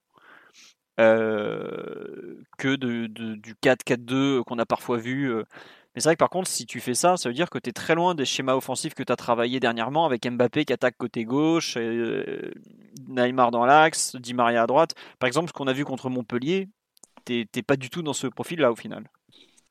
Tu, tu, tu, peux pas faire fi que, que Neymar est sur 18 jours sans compétition, que les, les efforts qui vont être demandés sur le, sur le côté face à une équipe comme Dortmund sont, sont colossaux et que de fait, bah, Neymar, tu lui en demandes moins dans une, dans, dans, une zone où il va en falloir beaucoup. Donc je préfère partir avec Sarabia euh, pour, pour, euh, pour, appliquer le plan à cet endroit-là et utiliser toute l'aspect créatif, l'aspect décisif et même la menace que représente Neymar plus haut sur le terrain, dans l'axe, qui est surtout la zone, euh, bah, la zone la moins performante de Dortmund. Quoi. Très bien. Tu déplaces un peu ton zone, ta, ton pôle créatif, mais euh, tu, maximises le, nombre de chances que tu as de, de mettre 2-3 bah, buts. Quoi. Parce que moi, Favre et Tourol ont beau parler d'un match de contrôle. Moi, perso, je vois un match à, à 5-6 buts. Quoi. Et pourquoi tu veux pas aller, tu pousses pas la logique jusqu'au bout en disant ben, on met 4 offensifs, très offensifs, on dit de toute façon on va en prendre 2 ou 3, mais c'est un match où il faut en marquer 5 et, et du coup tu mets Icardi sur le terrain. Pourquoi tu pousses pas la logique jusqu'au bout du coup? Parce qu'Icardi il a 10 kilos en trop. non, parce que, parce que dans, ton match de, ping-pong, tu as peut-être moins besoin d'un joueur qui soit, qui soit très fixe et plutôt de joueurs qui soient très mobiles. Euh, si vraiment, je, je, le dis si, j'étais rôle, mais moi, je veux être capable d'éliminer très vite euh, Pichek et Zagadou, et ça, je veux le faire par du dribble et pas forcément par de l'appel pour créer beaucoup, beaucoup de situations de déséquilibre. Et ça, sur des grands espaces. Et je pense que qu'un profil comme celui d'Icardi est beaucoup moins utile euh, dans un match comme celui-ci. Et puis, euh, ça nous permet d'avoir une option, euh, une option en plus sur le banc, parce que nous, contrairement à Dortmund, on a la possibilité d'avoir des joueurs qui peuvent te le faire basculer le match au long cours. entre la 60e et la, et la 90e, on est capable de faire rentrer des joueurs de niveau international. justement, je pense que, je pense que Sarabia, capacité-là. Justement, je pense que Sarabia, l'un des acquis des, dernières semaines, c'est un peu de montrer que Sarabia entre très bien dans ses matchs. Et quelque part, est-ce que euh, en le titularisant, tu, quelque, enfin, j'ai l'impression que tu sacrifies un peu un titulaire parce que tu vas lui demander un rôle un peu obscur et tu sacrifies entre guillemets un remplaçant parce que Sarabia, quand il rentre en jeu, généralement, il fait, il fait de suite des différences, encore plus ses derniers matchs euh, notamment sa, sa, dernière entrée, je sais plus si face à, face à Lyon, il me semble. Oui, c'est à Lyon. Qui avait été, contre Lyon, il qui avait été très très bonne. Ouais. Et j'ajoute un, deuxième argument qui irait plus sur Neymar euh, un peu reculé. Enfin, je l'ai dit tout à l'heure, c'est si Dortmund t'impose des phases de pressing, Neymar, t'en auras presque autant besoin en troisième milieu de terrain qu'en deuxième attaquant. Et quelque part, c'est un match où tu as besoin de Neymar avec euh, 100 ballons touchés. Quoi. Et voilà, enfin, c'est un peu, un peu le doute que j'ai sur ce match-là effectivement, comme l'a dit Philo, c'est en mettant Sarabia côté gauche. Bon, on a, on a déjà travaillé hein, Sarabia côté gauche euh, qui prend le rôle euh, vraiment euh, très au large, comme pendant de Meunier de l'autre côté. À Nantes notamment. Mais, mais on l'a, oui, notamment à Nantes, mais on l'a rarement fait avec Neymar sur le terrain en même temps, il me semble, déjà. Et on, a joué, on a joué tellement de matchs, c'est difficile de se rappeler. Non, non, t'as raison. Généralement, c'est souvent quand Neymar était, était absent. Bien quand Neymar était là, Sarabia jouait dans les deux de devant. D'ailleurs, Tourelle l'a encore souligné euh, sur le match de, enfin, en conférence de presse, il me semble, en disant qu'il est, il aimait, il aimait proche de la surface, assez haut sur le terrain. Donc, euh, tu peux avoir en fait Sarabia titulaire, mais garder Neymar milieu gauche, c'est un peu le, c'est un peu la question. Moi, en tout cas, j'utiliserais plus Neymar euh, assez bas sur le terrain sur un match comme celui-là. Tu sais où tu auras des matchs sous pression où l'équipe aura du mal à remonter. Et Neymar, que ce soit par sa qualité, mais aussi presque de façon plus décisive, par son caractère, par le fait qu'il demande toujours le ballon, par le fait qu'il. Tu sais qu'il va pas flancher sous la pression. Euh, tu en auras vraiment besoin pour, pour t'appuyer sur lui et pour, et pour sortir de, de ce genre de situation. Donc j'aurais plutôt tendance à reculer Neymar hein, sur un match comme celui-là. Mais bien sûr, je suis conscient des risques que ça entraîne. Et effectivement, si. Enfin, tu sais qu'il suffira pas à Kimi toutes les, toutes les fois qu'il montera. Donc euh, ça, tu prends, le, tu prends le risque, mais dans le même temps. Euh, et comme tu l'as dit aussi, Omar, le match de contrôle que voudront les deux, les, deux entraîneurs probablement, euh, il risque de voler en éclat tôt ou tard. Donc, euh, quelque part, après, il faudra, être, faudra aussi être bien équipé euh, pour, pour gérer ce genre de, de situation quand elles se présenteront, parce que tu sais que tôt ou tard, tu auras le droit à un match où le rythme s'élèvera. Oui, après, tu vois, quand tu parles de rythme qui s'élève, de, de, de, comment dire, de perte un peu de contrôle, de, de match qui va d'un but à l'autre, je trouve que même sans parler du positionnement, ça va plus dans le sens de Sarabia que d'Icardi, par exemple. Parce que le Icardi qu'on a vu ces derniers mois, il n'est pas vraiment mobile. Hein. Euh, autant celui du début, il y avait un peu de, un peu de, ça, mais euh, je me souviens des les deux matchs où on a joué, je trouve, dans des contextes très compliqués à l'extérieur, à savoir Galatasaray, enfin les trois même, Galatasaray, Bruges et, Madrid. Il n'y a aucun moment où on a su le trouver en appui devant pour qu'il nous sorte un peu d'un pressing intense. Quoi. Là, enfin, je trouve que ça va pas du. Sa titularisation. euh, elle- Sarabia le fera pas non plus. hein. Elle le fera pas non plus, mais euh, disons que Sarabia à ce moment-là, au moins tu peux le faire travailler sur autre chose, quoi. Et tu peux Il utiliser. va presser la ligne défensive adverse déjà. Voilà. Euh, Icardi, malheureusement, autant pour le match retour, j'ai assez peu de doutes quant au fait qu'Icardi sera titulaire parce que bah t'es chez toi, t'es entre guillemets, tu. tu... Ah, enfin, dépend du score après, mais. Ouais, c'est sûr, mais bon, évidemment, euh, si tu gagnes 7-0 demain, peut-être que tu feras même jouer backer. Mais bon, euh, ah bah non, il est pas qualifié. faire peut-être jouer par Edes même en plus. Bon voilà, non mais en gros voilà, où t'en es. Mais ce que je veux dire, demain je trouve qu'il y a le l'adversaire, en fait les faiblesses de, de, de- de- structurelles de Dortmund, savoir la difficulté face à des attaquants rapides, euh, la façon qu'ils ont de, de- Enfin, la- les, les, diffi- les difficultés aussi de, de Burki, le gardien, à gérer des 1 contre 1, les, tout ça, je trouve que ça va pas du tout dans le sens de Icardi en fait.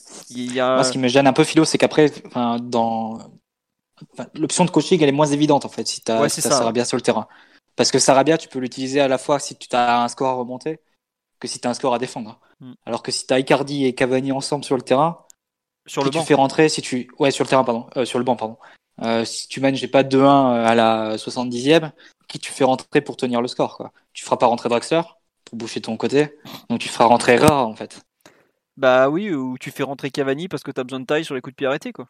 On peut faire rentrer Choupo-Moting en milieu gauche, ça c'est bien. Non, il est pas qualifié mais Ah bah non plus, pas, non, pas ouais, ouais, Ouais. pareil.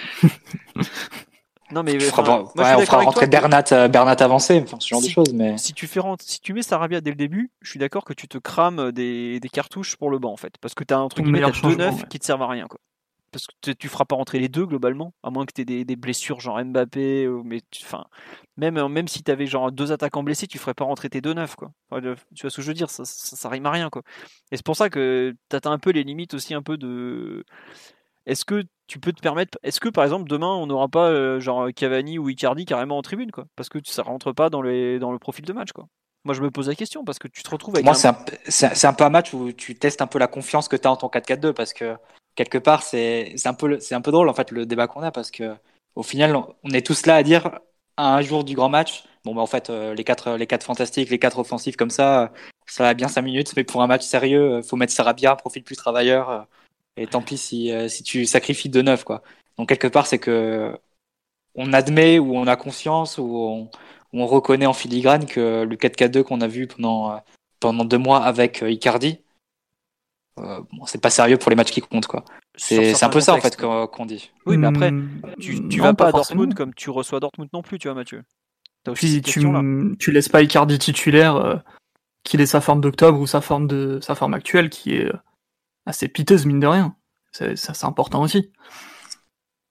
Puis déjà avec euh, moi je, je suis plutôt sur l'option de Mathieu de de laisser Neymar à son poste de milieu gauche euh, avec Mbappé attaquant gauche. Euh, je pense que c'est la le meilleur moyen qu'on ait de, de marquer des buts, de les mettre à, au poste où les deux fonctionnent le mieux ensemble sur le terrain. Ensuite Neymar milieu gauche pourquoi? Parce que euh, entre les lignes, il va faire des ravages euh, difficilement contrôlables et il va pouvoir se rapprocher du ballon pour te permettre de sortir un peu de la pression. Alors que si tu mets Sarabia à sa place milieu gauche, je pense que mine de rien techniquement, euh, on n'est pas du tout sur la même qualité et forcément c'est pas les mêmes problèmes, pas les mêmes solutions. Euh, ensuite, Sarabia devant, il peut t'animer la première ligne de pression beaucoup mieux qu'Icardi et beaucoup mieux que Mbappé. Il est capable aussi de faire des corrections s'il y a des, des replis à faire, des transitions à gérer, ce genre de choses. Et, et Neymar sur un côté, certes, il va pas défendre toutes les montées d'Akimi. Aussi vrai qu'Akimi va pas défendre toutes les, euh, offensives de Neymar qui sont multiples. Donc euh, quelque part, euh, t'as un prêté pour un rendu et j'ai plus confiance en, en Neymar pour faire de- des dégâts que en Hakimi, bien qu'il soit euh, assez fort. Donc euh, non, je garderai, après- la, la- je garderai la formule et l'animation du 4-4-2, mais euh, au lieu d'avoir un, un plot dans la surface, euh, tu prends un joueur mobile à la place, euh, capable de rendre des services euh, au collectif et de travailler un peu plus pour l'équilibre. Après, là, vous avez raison, c'est que sur le coaching, tu te crames euh, ta cartouche la plus intéressante. Mais bon, en même temps, quand tu joues 15 matchs en, en deux mois, au bout d'un moment, forcément des, des problèmes qui arrivent. Et puis ton coaching, enfin, enfin, là c'est dans le cas où, enfin, c'est un coaching par rapport peut-être aussi au fait qu'on doit marquer des buts. Par exemple, tu seras dans un cas où tu ne voudras pas euh, spécialement faire rentrer un attaquant, tu voudras passer en 4-3-3. Et dans ce cas-là, tu auras d'autres joueurs qui vont, très bien faire le travail. Mais oui, euh, quand tu que 7 noms sur le banc de touche, que tu as deux joueurs qui prennent autant de place qu'Icardi et Cavani, tu es forcément en difficulté dès que tu mets pas l'un des deux titulaires. parce que ça, te prend trop de place sur ton banc de touche. Et tu peux difficilement l'envoyer en tribune. Euh, comme on le dit, on va quand même pas dépenser 70 millions d'euros sur Icardi si c'est pour l'envoyer euh, sur le banc, voire pire, dès qu'il y a un match un peu compliqué en Coupe d'Europe. C'est pareil, on a travaillé toute la saison Icardi Mbappé devant, et là, premier gros match européen un peu loin, on, ne le fait pas. Je trouve qu'il y, a beaucoup de questions et quelque part, c'est aussi euh, Icardi qui a créé le problème en étant vraiment pas, pas très convaincant sur le mois de janvier, mais c'est aussi tout l'équilibre de l'équipe, c'est les forces du moment. C'est Sarabia qui recrée le doute en étant excellent sur le mois de janvier et sur le début, même début 2020 tout court, qui, qui, relance un peu ce débat. Quoi. Après, euh, moi je comprends que Tourelle aussi euh, veuille, euh, veuille, avoir des gabarits très mobiles qui bougent bien parce qu'il sait que Dortmund va, va t'imposer un match où tu vas courir. Quoi. Et je veux pas être méchant, mais Icardi, en ce moment, la course, c'est pas trop son truc. Quoi. Ou, d'autres, hein, je dis Icardi, mais même Cavani, euh, sur un match de ping-pong, euh, en n'ayant pas beaucoup joué ces, derniers mois, ces derniers mois, est-ce qu'il en serait incapable de tenir 90 minutes euh, Je ne suis pas certain non plus, par exemple. Même Neymar, qui risque d'être problématique sur les phases défensives. Si, quand Dortmund va avoir un temps fort, et ils vont forcément en avoir un vu l'équipe que c'est, si Neymar défend pas, par exemple, bah, le 4K2, il va trembler des genoux, hein, je peux vous le dire, hein, parce que il y a un moment où ils vont donner l'impression d'être 12 ou 13 sur le terrain parce qu'ils vont se donner à fond à 120%. Et là, euh, ça va être vraiment très très compliqué d'un point de vue euh, technique déjà parce qu'ils vont presser comme des malades, mais aussi physique parce qu'ils vont être sur tous les duels, sur toutes les courses. Ils vont, c'est vraiment une question de gestion, je trouve, sur la longueur qui est franchement primordiale sur cette rencontre et qui est pas simple à, avoir vraiment. Après, on est aussi capable de changer complètement de système, passer en 3-4-3 ou un truc du genre, genre dès la mi-temps, parce qu'on se rend compte que on n'arrive pas à tenir en, avec seulement 6 joueurs vraiment défensifs au, coup d'envoi et on fera des changements. Ça se peut à la mi-temps, on va sortir un des attaquants pour faire rentrer Bernat, faire passer côté gauche, enfin rééquilibrer tout ça quoi. Mais je trouve qu'il y y a vraiment beaucoup d'inconnus qui sont liés en fait à un peu à, au manque de, rythme, de forme. Et on en fait, le débat qu'on a eu un peu en défense, je trouve qu'on peut aussi un peu l'avoir en attaque. Quoi. À savoir que tu as, euh, deux joueurs sur quatre qui sont pas actuellement à 100% ou en, tout cas au meilleur de leur forme. D'où les doutes. Euh, Mathieu Omar Simon, sur un peu la compo version côté offensif, est-ce qu'il y a quelque chose que vous voulez rajouter sur le milieu de terrain? Non, on en avait beaucoup parlé avec la défense, vu qu'il y avait le, le cas de Marquinhos à traiter notamment. Très bien. Euh, Après, milieu de terrain, euh, c'est pas un sujet euh, où tout est très clair pour l'instant. Peut-être que ça le sera jamais. Moi, je comprends pas forcément que tu te passes de Paredes au milieu, non pas pour débuter le match, ni même pour rentrer, mais juste pour l'avoir, avoir un remplaçant naturel à Verratti, en fait. C'est-à-dire que dans un match où où tout est amené à potentiellement exploser et aller d'un but à l'autre euh, à un moment donné, je trouve que tu te passes de beaucoup de remplaçants fiables en fait, au-delà du cas de, de Paredes. C'est-à-dire que Choupo qui rentre bien dans les matchs et qui est utile à beaucoup de postes peut pas rentrer. mais ça, Paredes qui, qui peut rentrer. Hein. Choupo, il est, oui, non, sacrifié par les blessures des gardiens. Il est, il est pour rien, le pauvre, pauvre Choupo. Ouais, mais en plus, t'as des, as des, bancs de 7 joueurs, t'as pas des bancs de, de 20 comme tu peux en avoir en Italie. Quoi. Choupo, il pas joué. Il y, a des raisons qui, s'expliquent, sinon il, il aurait pas été disqualifié, mais je trouve ça un peu euh, dommage quand même. Tu vois, par exemple, là on, discutait de d'Icardi, de Cavani, de qui vous voulez. donc tu mettais Icardi et Cavani en tribune pour mettre Choupo Bah écoute. Pas de... Il n'y a aucun entraîneur qui fait ça, hein. Simon. Ouais, peut-être, mais dans la globalité du truc, tu te prives de beaucoup de remplaçants intéressants. Genre, Choupo déjà qui peut rentrer à tous les postes et et bien rentrer dans la rencontre. C'est, tu vois, c'est, pas une qualité que tous les joueurs ont. Paredes peut rentrer dans une rencontre aussi, euh, foutre des pains à tout le monde, poser un peu le pied sur le ballon. pas Et surtout, Verratti est pas fiable sur 90 minutes sur ce genre de match. de rien, si Verratti était un, un marathonien, on l'aurait remarqué depuis le temps. Donc euh, ça, c'est aussi un autre problème. Et enfin, si t'as Sarabia titulaire au coup d'envoi, tu te prives de ton remplaçant offensif le, le plus fiable, quelle que soit le, la situation euh, qui se présente à nous en deuxième mi-temps, vu que peu importe que tu aies un score à monter ou un score à défendre, il, est là, il peut répondre présent. Donc, euh, mine de rien, ouais, je trouve. Après, pour au le niveau des remplaçants, ce sera, ce sera compliqué, tu vois. De, de... Ça dépendra forcément du scénario du match et c'est toujours difficile à lire et à prédire. Mais euh, je, pense qu'il y aura beaucoup de mecs qui seront pas sur le banc demain qui auraient été des remplaçants euh, très intéressants dans ce genre de, de situation. Pour pas te charrier et pour arrêter avec les blagues, je te rejoins sur Paredes, mais Après, c'est difficile d'envisager, enfin, que ce soit un choix sportif comme ça aussi, aussi net de sortir du groupe. Enfin, c'est pas, pas dans les habitudes du PSG de faire ça. Donc, généralement. Des fois, on fait voyager même des joueurs blessés. Donc. C'est ça. Généralement, pour les déplacements européens, on, prend tout le monde et puis le, le, choix sportif, il intervient au moment de la communication de, du 11 et, et du banc de touche. Auquel cas, bah, il y en a, il y a certains joueurs qui apprennent qui, qui, vont aller en tribune, mais bon, ils auront fait le déplacement au moins. Là, que Paredes fasse même pas le, déplacement, ça, ça évoque, à mon avis, autre chose qu'un qu'un choix sportif. Donc, soit une blessure, soit, soit une sanction. Enfin, je peux imaginer des choses. Il y a eu beaucoup d'échos contraires là-dessus. Moi, on m'avait dit assez rapidement dès hier que qu'il aurait été blessé et qu'il avait dû interrompre même la séance d'entraînement à l'avance. Donc la séance d'hier. Bon après, il y a eu des, des échos euh, un peu différents de RMC et d'autres médias, donc euh, même le club n'a pas été super super clair. Il a laissé entendre que c'était un choix plutôt sportif, mais comme tu as dit, un choix sportif, ça veut rien dire vu que même les mecs euh, qui seront pas dans le groupe demain, il y en a beaucoup qui font le déplacement, donc c'est un peu un peu bizarre comme situation. Ouais. C'est franchement c'est louche et moi je, fais partie de ceux comme Mathieu qui comprennent pas pourquoi il est au moins pourquoi il est même pas du déplacement quoi. Enfin le mec il est capitaine à, à Pau il y a 15 jours et là il est 3 semaines pardon et là il fait même pas le déplacement. Ah, mais soit soit il y a une alerte, soit il est arrivé en retard à un entraînement, soit il a il a traité les... il a insulté Tourelle, enfin ce genre de choses quoi. Mais ça m'étonnerait que ce soit un choix sportif euh, hmm. parce que Tourelle compte pas sur lui pour le match de demain. Enfin ça ce genre de choses c'est ça n'a aucun sens en réalité. Puis même pour, euh, pour le, les intérêts du PSG au global, au-delà de la relation entre Paredes et Tourelle, qui est ce qu'elle est avec ses hauts et ses bas, c'est que quand tu as un joueur qui est arrivé à un certain prix, qui, qui coûte assez cher et, et qui et qui est pas un indiscutable dans le groupe, au niveau de, de l'image que tu renvoies à l'extérieur et de potentiellement sa valeur marchande, tu mets pas du tout cet actif-là en valeur en t'en privant volontairement sans qu'il y ait de raison euh, ultra claire pour l'instant. C'est super contre-productif de faire ça.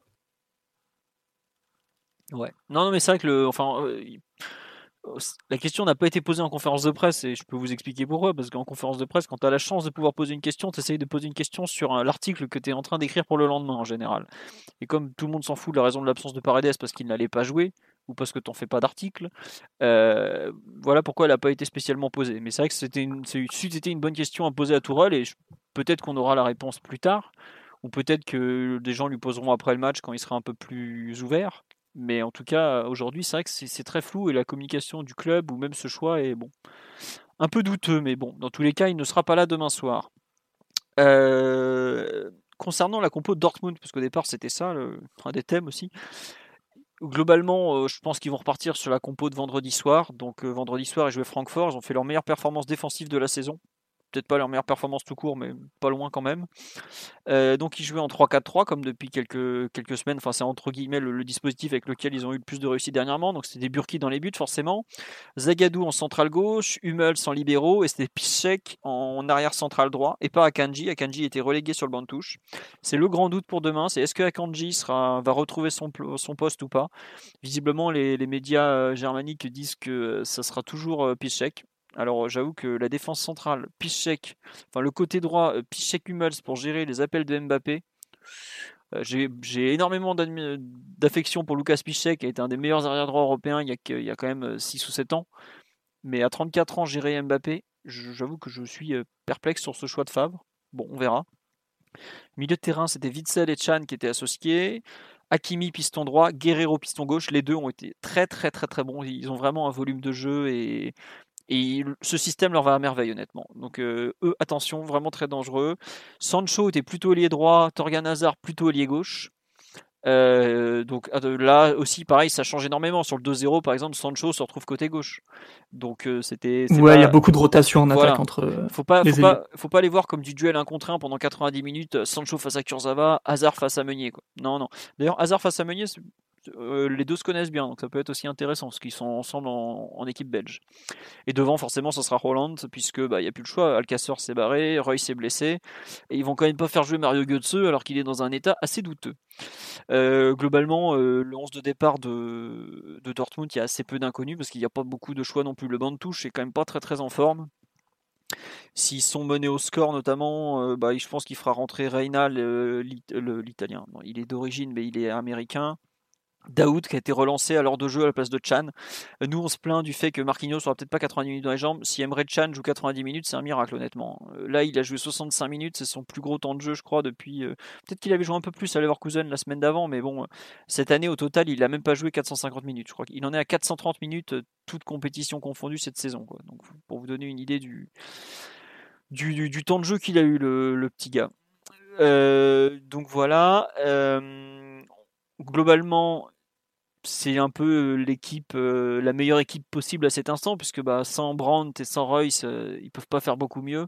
Ça reste une équipe qui est capable de faire de bonnes choses, mais qui, à mon sens, a quand même derrière. Sais qu'on me dit il a 90 ans, non, il, en a que 34, mais c'est quand même pas. Enfin, quand tu es une équipe qui vise les quarts de finale Ligue des Champions, ça paraît compliqué de, partir avec ces joueurs. Après, bon, quand je vois nous nos dingueries défensives, c'est pas non plus une assurance en toutes circonstances.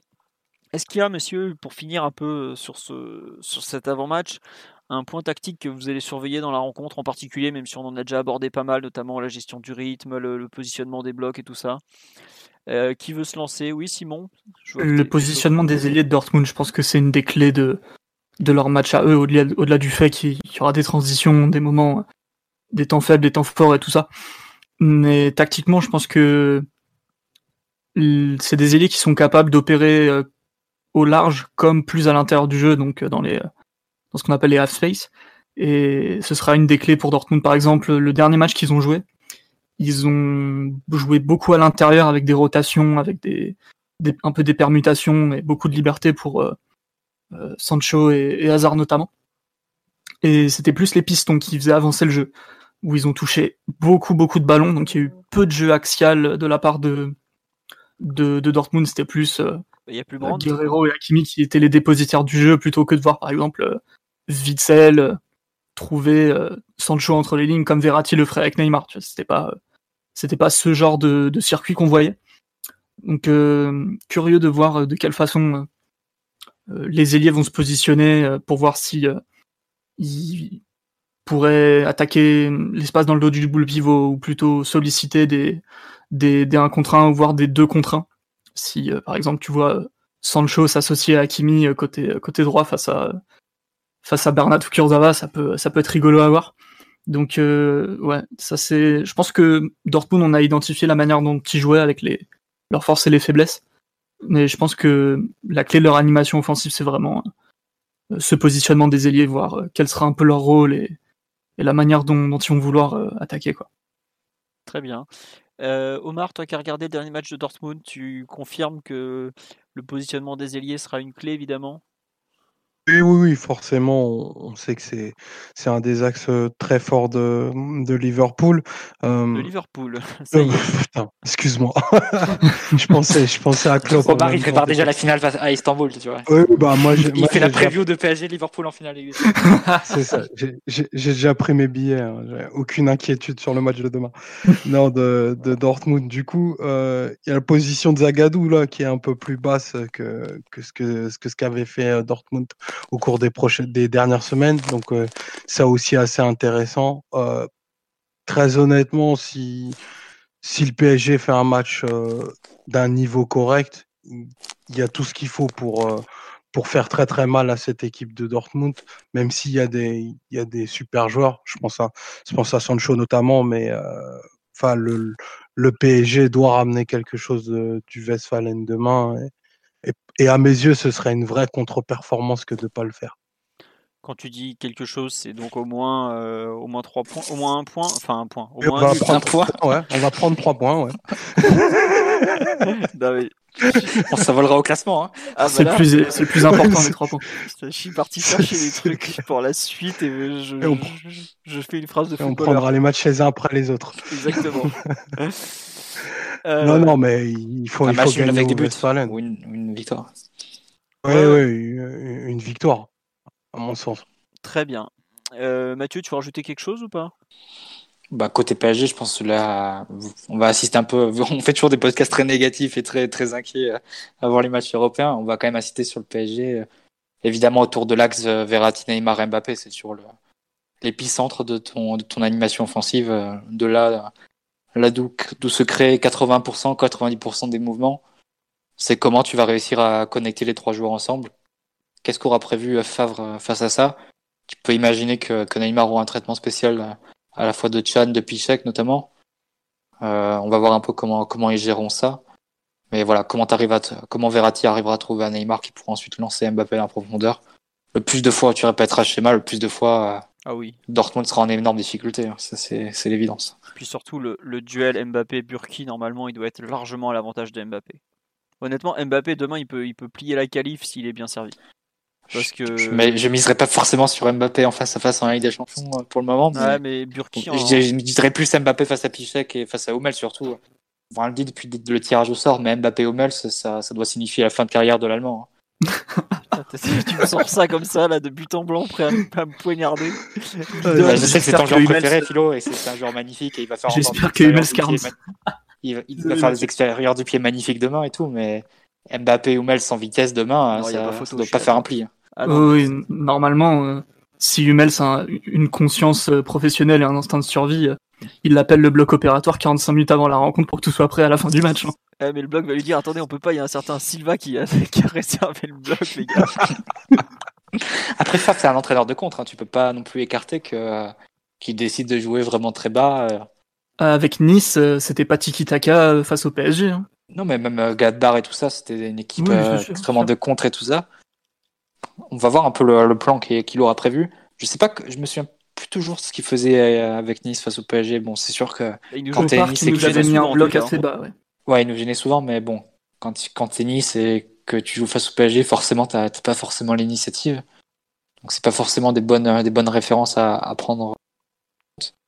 Mais tu peux imaginer que demain il va essayer de mixer un peu les phases. Hein. Quand Dortmund aura sera, sera bien et sera haut. Il va essayer de presser à fond pour mettre en, en, en évidence les, les, défauts de relance du PSG et la fébrilité qui peut se dégager de, la, toute la ligne défensive. Et que quand Paris sera installé, il va, il va essayer de mettre son bloc le plus bas possible et resserrer la ligne parce que pour lui, enfin, je pense qu'il en a conscience. Hein. Il sait que Mbappé, avec un peu de profondeur face à Pichek et Hummels, peut être dévastateur. Donc, euh, il va essayer de se protéger là-dessus. Après, il y aura forcément des moments où le match échappera au coach. Hein. Ça, c'est toujours, c'est toujours comme ça les, moments où ça nous échappera, tu, sais que tu retrouveras des, choses que tu as vues contre, contre Francfort. C'est six joueurs de Dortmund euh, dans, ta surface. Hein. Et, et c'est pas c'est pas caricatural. Il y a, je crois que sur le premier but, euh, sur le Pichek, c'est pareil, ils sont six.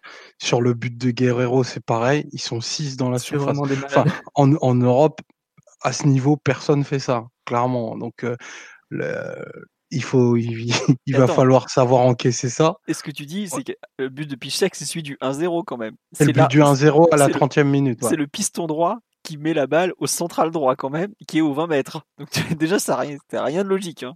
Mais bon, vas-y, finis quoi. Non, non, mais c'est dire un petit peu la, la, nature de cette équipe et comme quoi et en quoi il va falloir que notre tempérament un peu un peu cavalier des fois en défense et la propension à l'erreur soit un peu réduite parce que il, va y avoir du monde pour sanctionner, notamment euh, notamment sur les seconds ballons. Mais bon, qui dit euh, six joueurs de Dortmund euh, dans tes 30 mètres dit qu'il y en a plus que quatre dans les 70 autres.